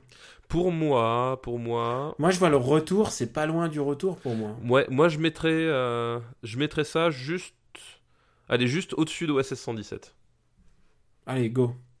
Tant pis, ça va être un titre très long. Alors vous le voyez pas, mais ça déborde de- dans notre document de travail, là, c'est n'importe quoi. Mais je peux, je peux rien faire. hein. C'est pas très grave. C'est un titre plus long que Printemps, été, automne, hiver et printemps. Voilà, c'est exactement. Qui était déjà pas mal dans son genre. Le dernier film de la journée est un film Pourquoi qui de la journée? Mais qu'est-ce que tu racontes, Daniel? Nos, Ah. nos jo- nos joggers n'ont pas fini, hein, là. Ils, ils sont à la moitié du parcours, ils, ils Ouais, en veulent encore. moi, Les gens partent en... hein. les- les- Daniel, les gens partent en vacances. Oui, et crois-moi, ils sont coincés dans les bouchons, ils ont besoin de nous pour survivre à leurs Et alors, vacances. ils, et alors, Ils sont coincés avec les mioches, il fait 40 degrés. Hein, ils ont besoin de nous, Daniel. Faut pas déconner, faut pas les lâcher. Ils ont besoin de nous et c'est pour ça qu'on va leur donner un film important, important sur la, sur notre amitié, je pense. le dernier film de cette liste nous a été vraiment beaucoup demandé et je pense que c'est parce qu'ils savent que toi et moi, on va souvent dans la montagne. C'est le secret de Brokeback Mountain. Ah. bah, on a failli, on a appeler le- l'émission comme ça, hein, le secret de Brokeback Ciné. Hein, faut, faut, faut le dire maintenant. Et je pense que il y a peu de films qui nous définissent aussi bien, toi et moi. Exactement, c'est vraiment ça en plus. ouais. Sauf, que nous avons su rester platoniques jusqu'au bout. Oui, il Mais- n'y a pas de enfin, ça- nous. Enfin, en tout cas, pas encore. Pas encore, mais euh, mais mais écoute, Mais la, la- la vie, mais écoute, je viens, euh, tu viens bientôt chez moi, je crois. c'est ça exactement. On peut s'arranger.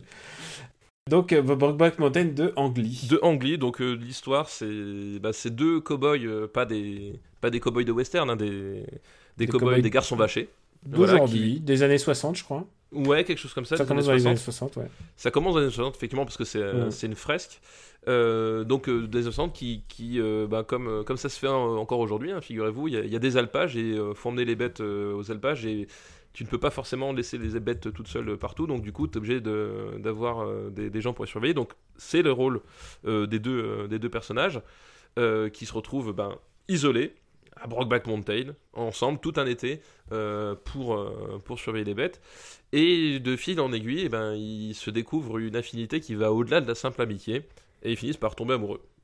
Voilà, globalement, c'est ça. Et du coup, Ils tombent amoureux à une période et, euh, et surtout à une situation sociale où c'est interdit. Voilà, c'est interdit. Bah, c'est les années 60, c'est l'Amérique des années 60. Euh, bon, quoique l'Amérique des années 2010, on finit par se demander si c'est plus, tolé- plus tolérant ou pas, mais bon, Euh, l'Amérique des années 60, euh, un milieu hyper macho, hein, le, bah, le, milieu, le, milieu du, des, garçons vachés, bah, avec tout l'héritage justement de la virilité, du western, etc. Voilà, enfin, c'est le genre de truc qui, se fait pas. Ils, ils sont pas à San Francisco en plein cœur de la libération sexuelle, hein, c'est pas du tout le genre. Donc voilà, donc c'est un interdit. Et donc, euh, ils vont tomber amoureux. Et l'histoire, c'est ben, ils vont repartir chacun de leur côté, avec leur femme, avec leur famille.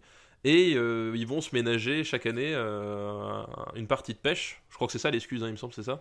Non, ils, ils vont, ils vont faire les, les, les, les vaches, non Enfin, non, je, non je- non, je crois pas. Enfin, il me Ah, c'est vraiment un truc de pêche? Il, il me semble qu'à un moment donné, justement, il y, a, il y a une partie de pêche. Avec, je, je sais plus s'ils refont des campagnes, mais parce qu'à un moment donné, justement, ils se retrouvent au bord d'un lac, etc. Enfin, je, je me rappelle, plus les détails exactement, mais en tout cas, ils s'arrangent pour que chaque année, ils aient leur moment ensemble, rien qu'à eux, Voilà, ouais. euh, isolés du, du monde et qu'ils puissent vivre euh, leur amour euh, comme ils comme ils l'entendent, quoi.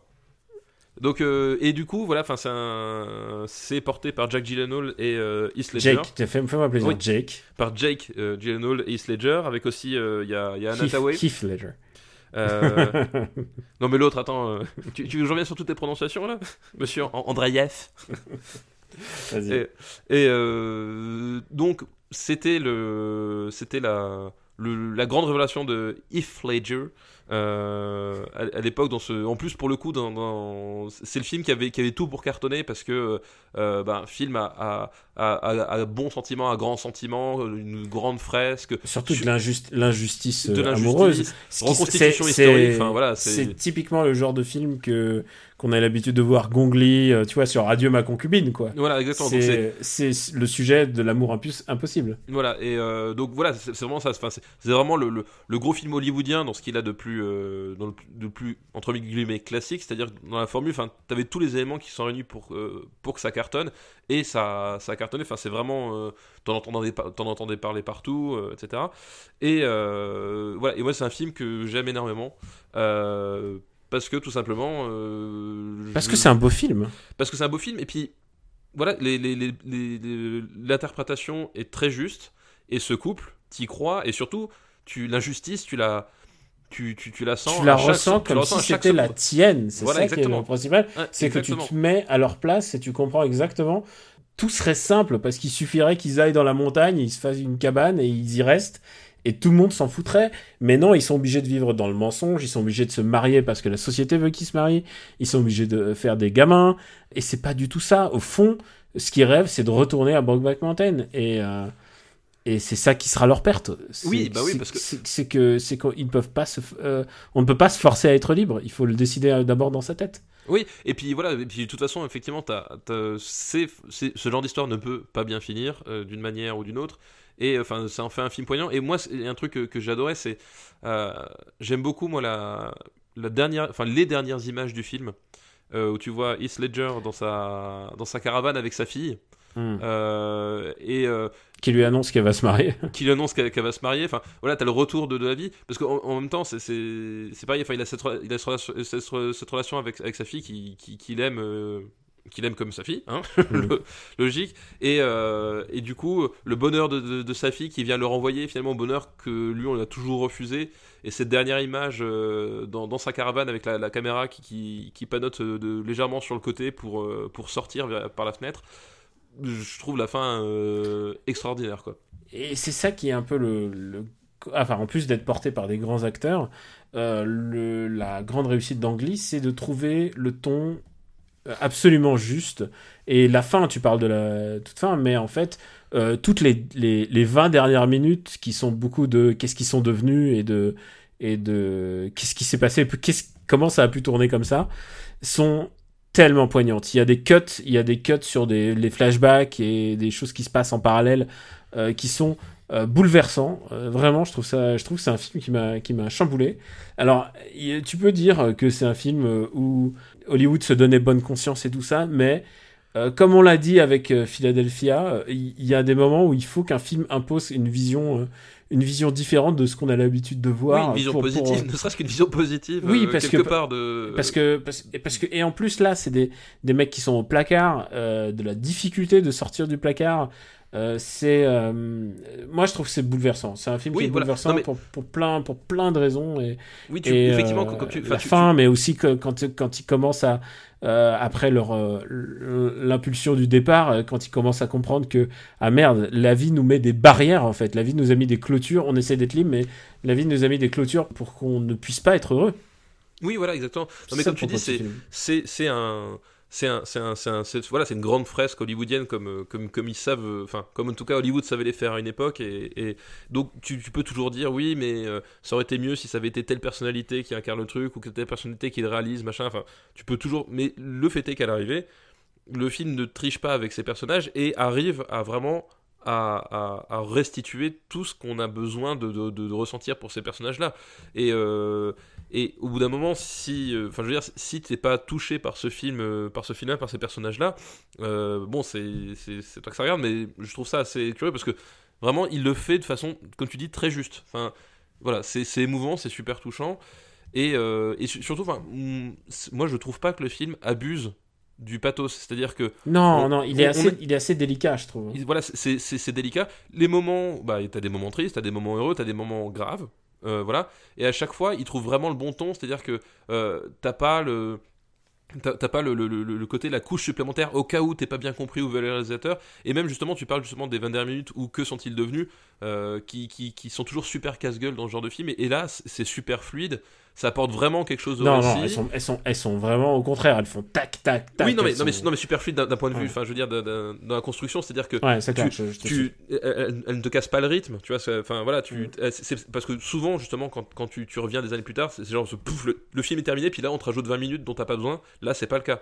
Là tu, c'est c'est les, c'est les ou, 20 un minutes, ou un petit texte. voilà, c'est 20 minutes nécessaires qui, qui, qui s'intègrent bien et qui, qui complètent le film et qui, qui te laissent dedans et qui, et qui font que ça. C'est c'est en ce sens-là que je parle de, de fluidité, c'est-à-dire de fluidité de narration, euh, de fluidité de narration. Voilà, tu restes dans le film et ça t'apporte vraiment quelque chose. Ça, ça apporte encore une dimension supplémentaire parce que voilà, évidemment, c'est un regard euh, euh, historique sur, euh, sur une certaine Amérique qui n'est pas qui n'a pas disparu.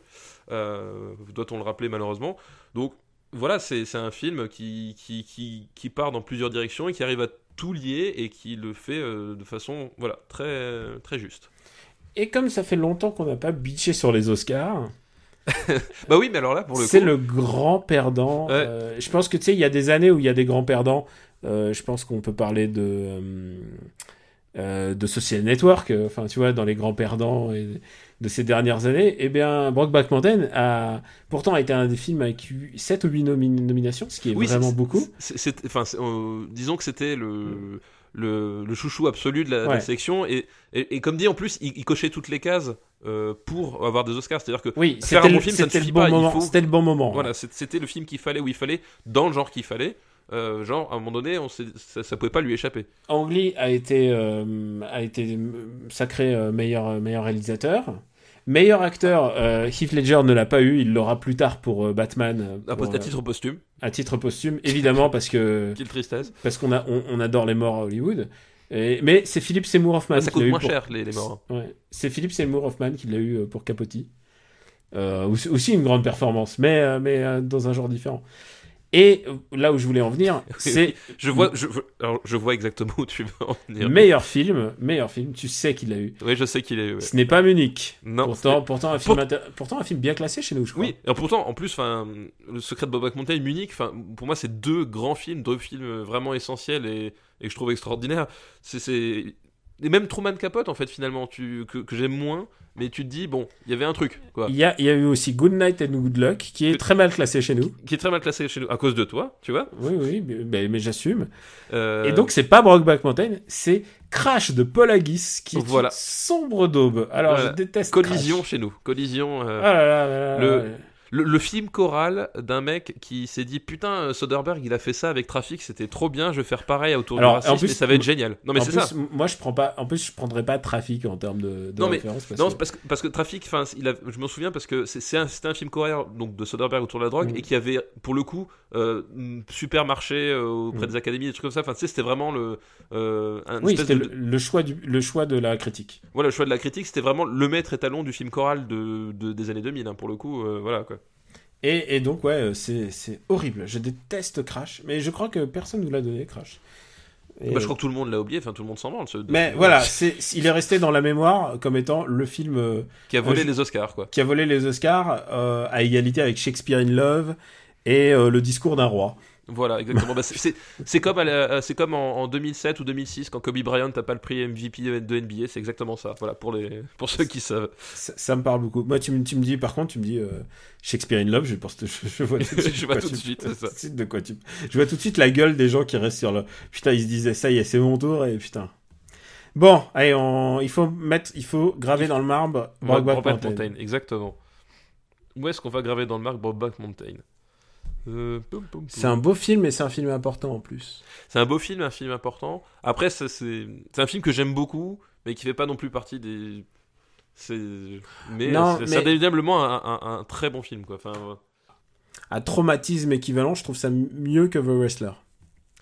euh, oui, oui, oui, oui. Je, Enfin, traumatisme équivalent. Oui, oui. Euh, Tu vois ce que je veux dire tra- traumatisme. euh, C'est-à-dire où le, le traumatisme est l'objet du film. Oui, oui. Oui, non, tout à fait. euh, non, je, je trouve ça mieux que The ça, West. Je trouve ça même mieux que. Euh, J'irais au-dessus. Écoute, je mettrais pas au-dessus de Volver, mais voilà, au-dessous de Volver. Écoute, moi, euh, Dis-moi. moi, je préfère regarder Matchpoint que euh, Brokeback Mountain, personnellement. D'accord, ok. Bon, bah alors, sous Matchpoint. Mais, Ah, Et je lui alors- accorde la place au-dessus d'Apocalypto, donc, eh, franchement, euh, il peut, il peut s'estimer heureux. C'est pas une mauvaise place hein, dans et il y a un autre truc, et un truc qu'on a, qu'on, qu'on n'a pas dit, c'est que c'est quand même très très bien classé quand même. Oui, c'est pas de la merde. C'est sous Matchpoint, au-dessus d'Apocalypto, Wrestler, Valsaik Bashir, Lost in Translation, Il est, Oh. Et il est pas loin d'Hipman, enfin, tu vois, il est, il est bien. Beyond là. the Night, euh, enfin, je veux dire, euh, maintenant la 25e heure. Ah là là, putain, euh, pas mal de bons films, hein, ce- cet épisode en fait. Mais oui, t'as vu Ouais. Ça fait plaisir d'avoir des bons films pour l'épisode. Bon, je crois qu'on est bon. Oh, tu veux pas faire une petite liste là, Daniel? Non, non, non, non, Ah, là, si. non, non, là c'est, non, non, Oh. non. ce coup-ci, ce coup-ci, on est bon. Les gens vont détester. Et tu sais quoi, Daniel? Ils Ouais. auront raison. Bah, ce coup-ci, on va essayer de faire court parce qu'en fait, il faut que je monte en plus l'épisode et tout. euh, parce que on ne sait pas si on aura un After Eight, alors peut-être que cet épisode prendra la place d'After Eight. On ne sait pas encore. Peut-être qu'il va glisser dans le planning. Ouais, ouais, on ne sait pas. Mais en Tu, même temps. tu- tu sais que c'est la fin de l'année scolaire, Daniel. J'ai du temps libre. Ah, ah bah je...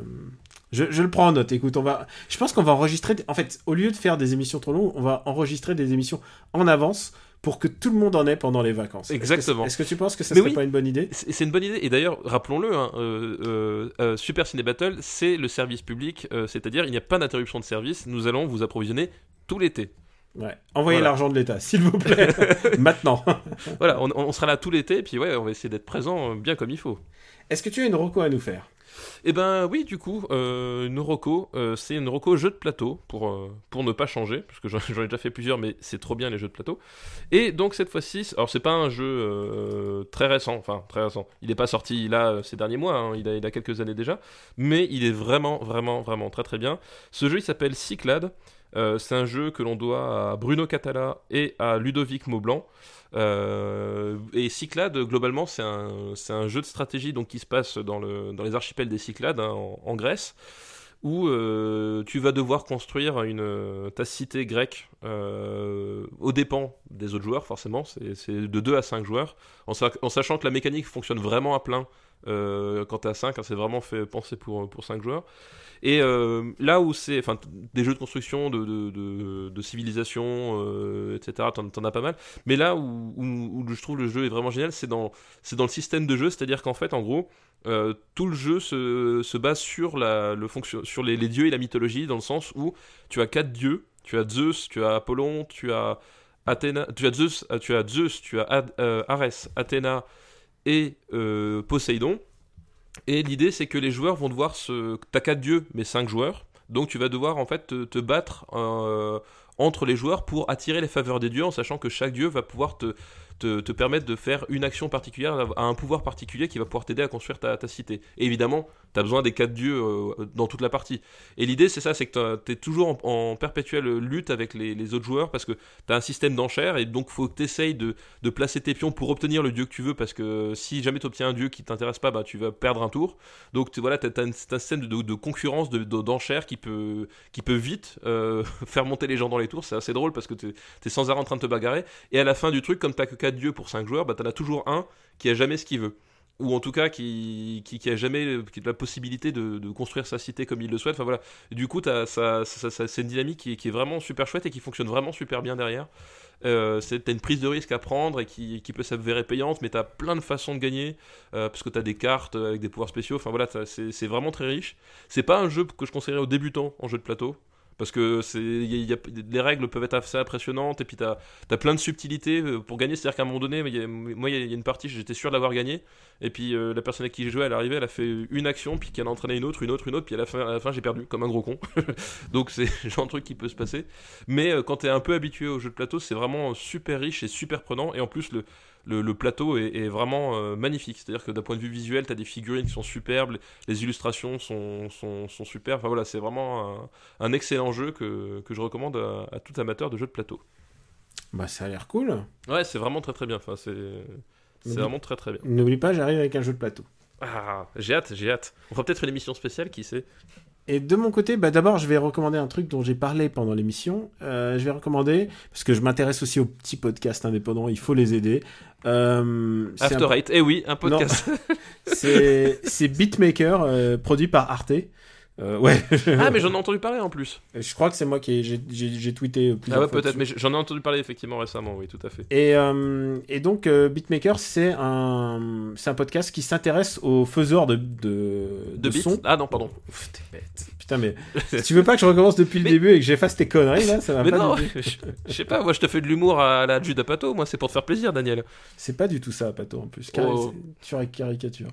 Et donc, euh, et donc Beatmaker s'attarde à euh, tous les créateurs de sons de, de rap principalement.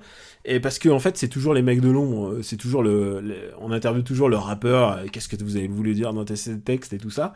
Parce que souvent, c'est des mecs très cultivés niveau musique qui ont des multiples influences musicales et qui pas forcément celles que tu crois, pas forcément liées au rap.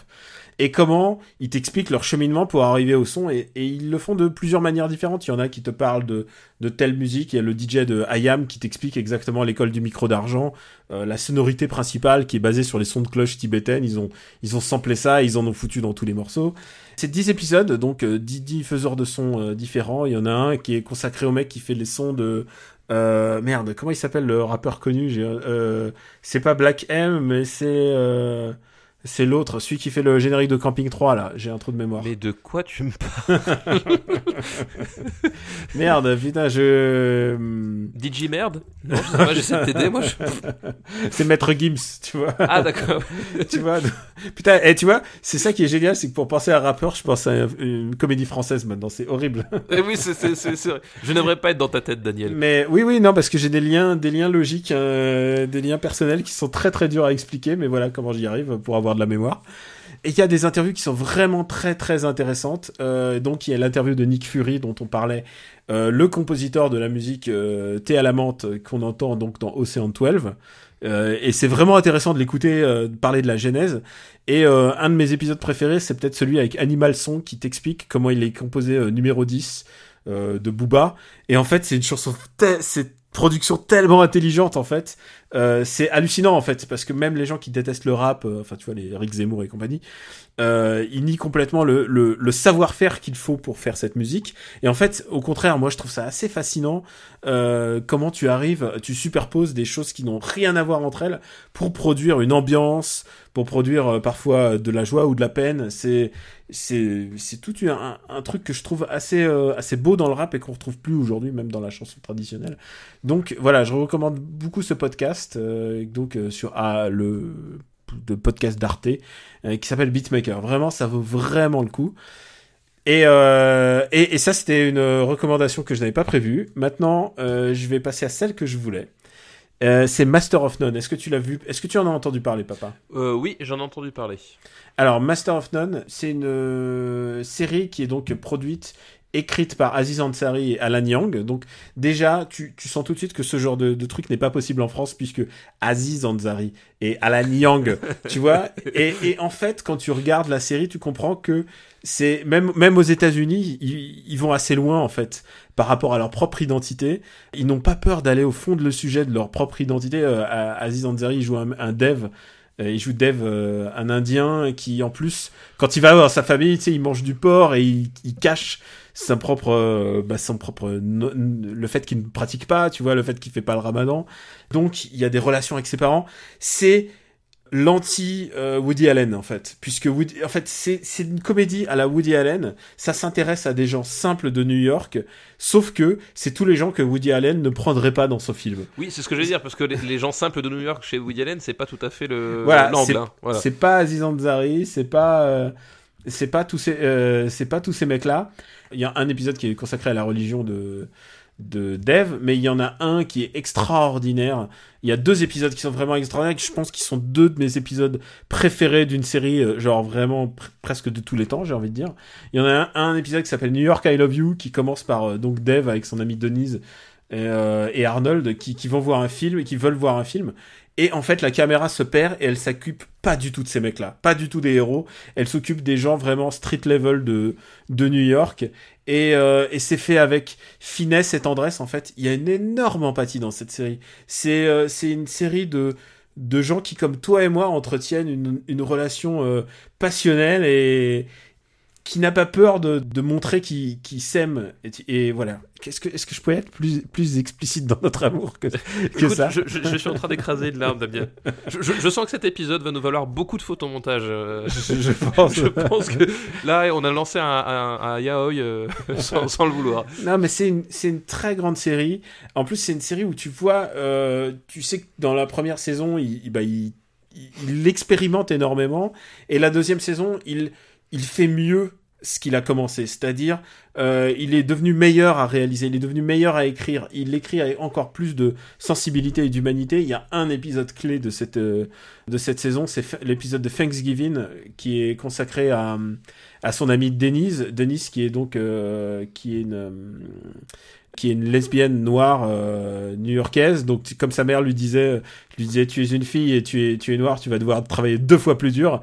Et elle se rendait pas compte qu'un jour, euh, bah, sa fille, elle serait lesbienne et qu'un un jour, elle aurait à avoir une conversation avec elle sur ce sujet et comprendre que putain, elle, elle, elle- elle se met des bâtons dans les roues dans la vie. C'est le propos de la mère.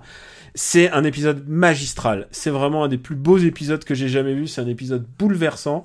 Et si ça me parle à moi, j'imagine à, quel point ça doit parler à quelqu'un qui, qui est concerné euh, dans, dans son âme, dans sa vie, euh, par les, la question LGBT. C'est vraiment une très très très belle série euh, qui ose beaucoup de choses. Parfois, elle réussit pas tout. Putain, la seconde saison, elle est tellement bien. Euh, c'est un vrai vrai plaisir. C'est euh, c'est une rom-com, euh, c'est une rom-com sérieuse. Euh, voilà, j'adore cette série. Je sais pas si la troisième saison, s'il y en aura une, si elle ira au-dessus de ça, mais, euh, mais c'est vraiment un grand, grand putain de moment de télé. Eh bien, écoute, tu m'as donné bien envie de- d'y jeter un œil. Ah, je suis persuadé que tu vas adorer. En, en plus, j'ai fini Fargo, donc euh, je cherche des trucs à voir là. Alors- c'est parfait. On échange, moi je te prends Fargo et toi tu vas regarder ça, quoi. Eh ben, écoute, tu as un deal. Ah, cool. J'ai- J'aime bien, j'aime bien, ça se termine bien notre Ouais, c'est- épisode. oui, c'est ça. Toi, t'avais pré- prévu de la baston, mais finalement, on est resté extrêmement court. Oui, on a bastonné que sur le premier en fait. Ouais, c'est ça. On était Alors, très Dis-moi respectueux. dis-moi à quelle position il est d'ailleurs, euh, l'objet de notre baston?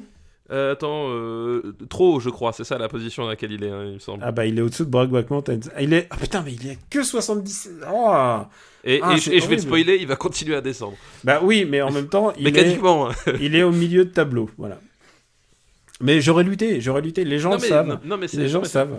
C'est bien. Les gens, les gens se, se feront un avis, mais en attendant, c'est gravé dans le marbre, c'est comme ça. hein.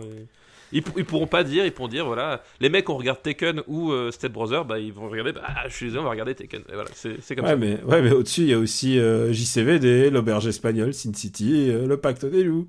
Bah oui, bah je préfère Ouais. regarder bah, le Pacte des loups, bien sûr. Ah, Film séminal s'il en est. Le film de La Capoeira dans la boue. dans le Gévaudan. On vous remercie beaucoup, c'est la fin de notre épisode. mais oui. Euh, Déjà. papa, où peut-on te retrouver? Bah toujours sur Twitter, arobase G4pluginbaby, euh, sur, euh, sur euh, Sens Critique, plugin papa, euh, sur Gamecult, dans After Eight. Je ne sais pas quand on fera le, le prochain, mais incessamment sous peu. Ça y est, tu t'as pris tes aises, tu sais que tu vas y être? Oh bah sans doute. En tout cas, si, si vous si je n'y suis pas, c'est que vous parlez d'un sujet qui n'a aucun intérêt. Donc voilà.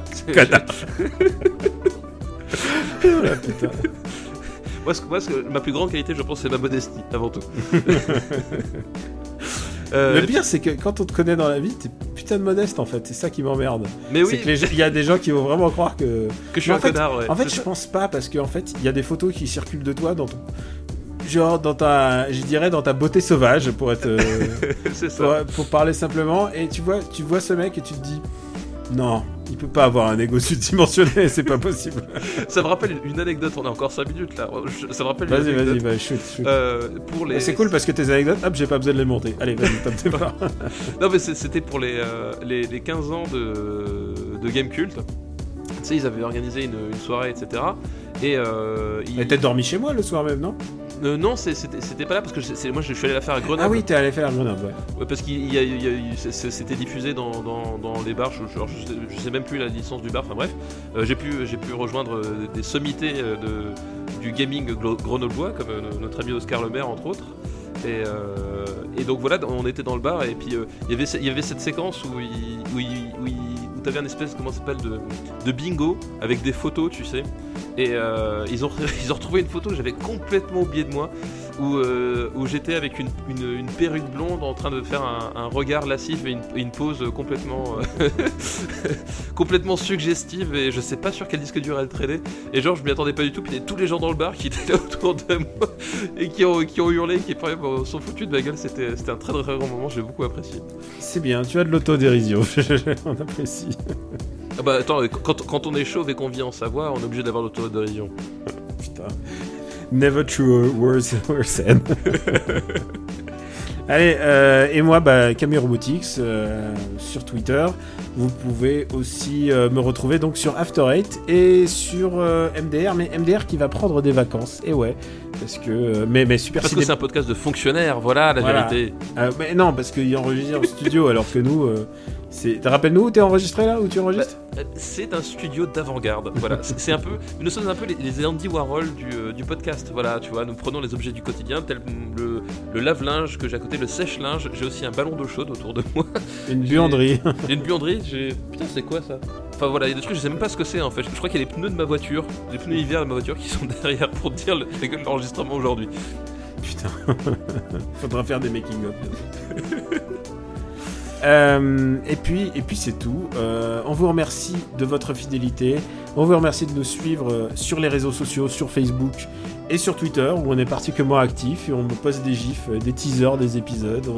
On écrit parfois des bêtises. Ça nous touche, ça nous touche beaucoup. En plus, euh, j'en profite puisque puisqu'on a fait un épisode avec un tout petit peu de moins de liste, c'est que euh, de vous remercier parce qu'on a vu que des gens postaient de leur liste euh, dans les dans les commentaires des épisodes et des listes des films qu'ils ont vus grâce à nous. En Oui, fait. oui, oui, ça c'est. Ouais, ouais, exactement. Et il y en a un qui a vu qui a une liste presque 100 films quoi. Oui, c'est- oui c'est- c'est- c'est- enfin, du coup, on l'a- partagé parce que je trouve ça génial. Ce qui me fait, voici tous les films que j'ai que j'ai vus ou revus grâce à vous. Et quand même, dans le tas, le mec, il s'est fait tous les Resident Evil. T'imagines la, la, la, volonté qu'il a Moi, je, je trouve ça admirable. Bon, après, nous, on l'a fait aussi, mais je veux dire, à un moment donné, est-ce que c'est à cause de nous, Daniel, ou grâce à nous Je ne sais pas.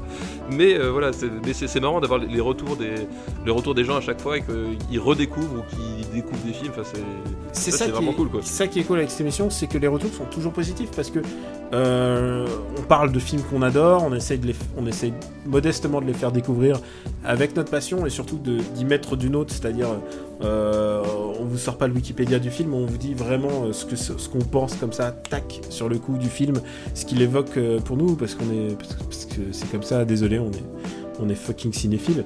Mais, mais les interactions qu'on a avec vous, elles sont toujours positives parce que soit vous aimez un film et vous le faites partager à votre tour, euh, vous le regardez en- entre amis, vous le regardez en famille. Euh, on vous recommande pas non plus de regarder tous les films en famille, attention, parce que cer- certains films ne sont pas regardables en famille, on le rappelle. e- effectivement. hein, Donc, euh, Réfléchissez à deux fois. irréversible euh, le samedi soir avec la belle famille, je sais pas si c'est une idée vraiment grandiose. Voilà, mais voilà, vous, à votre tour, vous faites partager les films, et c'est un peu à ça que, ça que sert cette émission, c'est à transmettre un peu notre passion ou notre désamour des films, parce que parfois il y a quand même vraiment des grosses daubes qui méritent qu'on les, qu'on leur chl- chlasse la gueule, qu'on les défigure. Et voilà, c'est à ça que sert Super Ciné Battle. Donc euh, on vous remercie de nous suivre. Supercinébattle.fr le site. Vous pouvez aussi nous retrouver sur YouTube. Et on apprécie aussi tous les commentaires que vous mettez sur, euh, sur iTunes euh, qui permettent de, de mieux nous faire connaître puisque euh, bah, nous sommes sans publicité. Euh, voilà, nous sommes Oui, indépendants. rappelons- rappelons-le, voilà, nous sommes. nous sommes indépendants.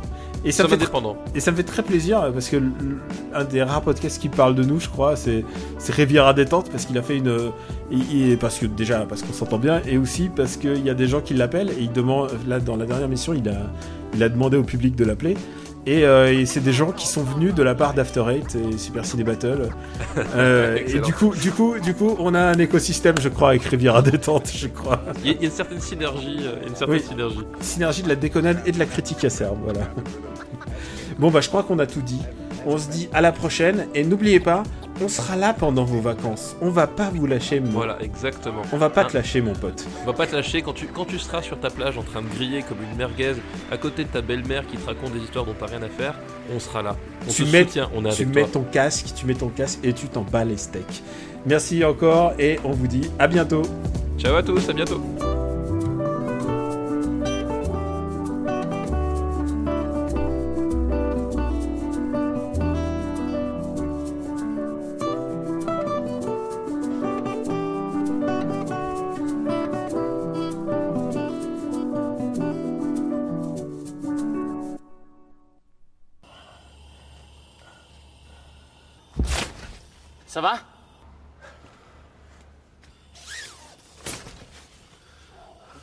Do you want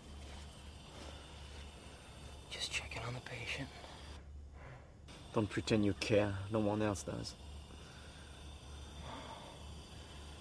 It's not that they don't care, Etienne. It's just that they don't care in the same way as you do, that's all. It's a fine distinction, I know. He needs a doctor. Well, you worked in the hospital. For one month. As a cleaner, a domestic.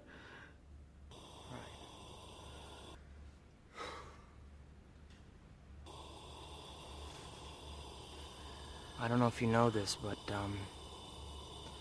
I'm in sort of a siege situation at the moment. Obviously, I can't discuss the details with you, but. We all just need to adapt to our circumstances. Look at this. It's gangrene. It's spreading. He's gonna die. He needs an amputation. C'était quoi le. C'est juste en fait euh, mon pied qui, qui est. euh, en fait, je suis assis sur une espèce de. Je suis assis sur quoi en fait? Comment t'expliquer ça? T'as déjà posé du parquet, Daniel? Oui. Non, Bah, en fait- euh, j'ai déjà vu. Bah voilà, bah, t'as déjà vu. Oui, toi, toi tu fais partie de cette élite bobo parisienne qui, qui, qui paye des immigrés pour poser leur parquet à ta place, c'est ça? C'est ça, c'est ça, monsieur c'est En l'occurrence, ils étaient polonais, c'est vrai. Voilà, tu vois, je le sais. Je le sais. Je t'ai bien cerné, tu es une caricature vivante. Ouais, mais tu vas être sur ce parquet dans pas longtemps, alors ferme ta gueule. Eh bien moi, monsieur, voilà, je suis un petit artisan qui pose son parquet tout seul. Hein. T'as Alors d'accord, ton je- parquet tout seul? Oui, non, bah, non mais pas pas celui de la, pas celui de ma maison parce que je, je l'ai acheté, il était déjà posé. Mais la pièce, tu sais la, Ouais. la pièce avec, avec la, la borne d'arcade, avec la avec la batterie, ouais, etc. Ah oui, oui, ça, tu l'as posé. Bah d'ailleurs, euh, J'ai- mis trois mois.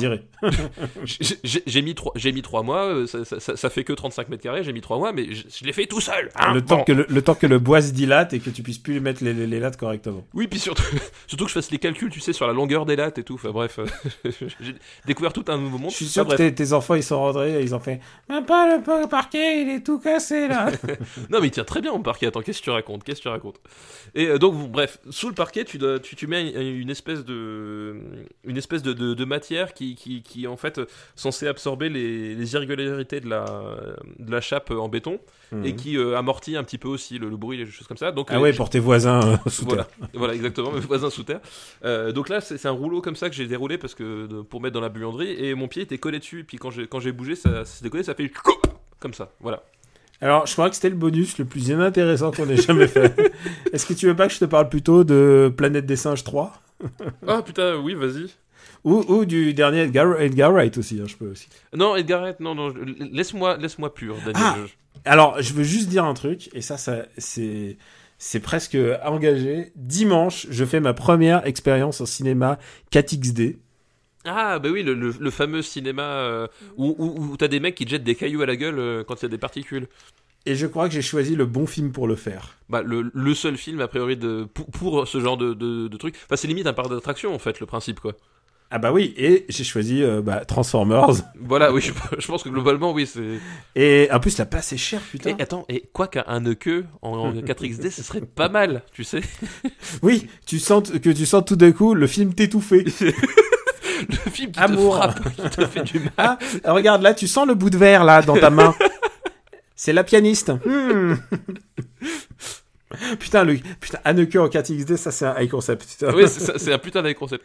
mais tu, vois le que- club de golf? Hmm. Ouais. mais pour voir, mais pour voir un film de Michael Bay, parfois il faut se mettre dans des dans des conditions comme ça.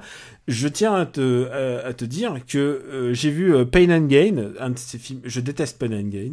Ah, moi, Mais- je- j'aime beaucoup Pen and Gain, Mais mais, je j'ai sais, mais j'ai c'est un- tort de l'aimer. C'est un film raciste et antisémite, tout ce Oui, bah faut. oui. Je suis pense, je pense qu'il était fait pour toi. Je- C'est pour ça, c'est ça le pire, c'est que je, je, je pense que je devrais, je devrais euh, sereinement le détester, mais j'arrive pas à le détester. Alors moi, alors moi au contraire, alors, alors, juste, Enfin, oui, voilà, ça m'intéresse en tant que en tant qu'objet filmique, Voilà, mais c'est exactement. pas ma cam. Non mais voilà, non mais je, je, je pense que sa filmographie. D'ailleurs, on n'a pas de Transformers encore classé. Putain, il faut qu'on en mette. faut qu'on en mette, ou alors Oh, je sais ce que tu veux. Tu Daniel, veux un Transformers Super Battle. est-ce qu'on ferait pas un super Transformers Battle? Euh, mais est-ce que tu serais capable de te les revoir? Eh, Daniel, je suis capable de tout. Et donc, euh, Pain and Gain, je l'ai vu en Dine-In. Euh, Les Dine-In, c'est... euh, D'ailleurs, je l'ai vu avec Benjamin François, alias Quix. Et, euh, et c'est un film, et c'est hum, des cinémas dans lesquels le, le, le fauteuil en fait est un canapé en fait qui se détend. Ça devient comme, au- comme une première classe dans l'avion. Donc il y, a assez peu vois, de ouais. monde, il y a assez peu de monde dans la salle. Et tu commandes à bouffer et à boire. Tu, peux boire de l'alcool. J'adore ce concept. tu peux picoler de la bière, donc il faut montrer ta pièce d'identité à l'entrée. C'est des trucs euh, à Los Angeles, il y en a hein, des des des, des dine-in. Et, et donc tu montres euh, ta carte d'identité et alors t'arrives, tu commandes ta bière, mais moi je mange, je mange les- et donc j'ai regardé euh, ce film en mangeant des moza- mozzarella sticks, tu vois, des trucs bien bien crades, parce que c'est le genre de et- bouffe et- que mérite ce film. Et, j'ai envie de dire, quelque part là aussi, finalement, Michael Haneke en Dine-In, franchement, il y a d'idées. Hein. Alors, je sais pas s'ils le feront. c'est parce qu'en général ils font plutôt les blockbusters. Ou Gaspard Noé, enfin tu vois, des, Ah ouais, le, au moment comme ça. je- au moment du boucaquet, bam. ouais, c'est ça, bam. Hop, la crème de champignons. Ouais, Oh putain, quelle horreur. Je sais pas si, je sais pas si l'épisode va s'arrêter sur la crème de champignons. tu l'auras bien cherché, Il faut qu'il s'arrête là-dessus.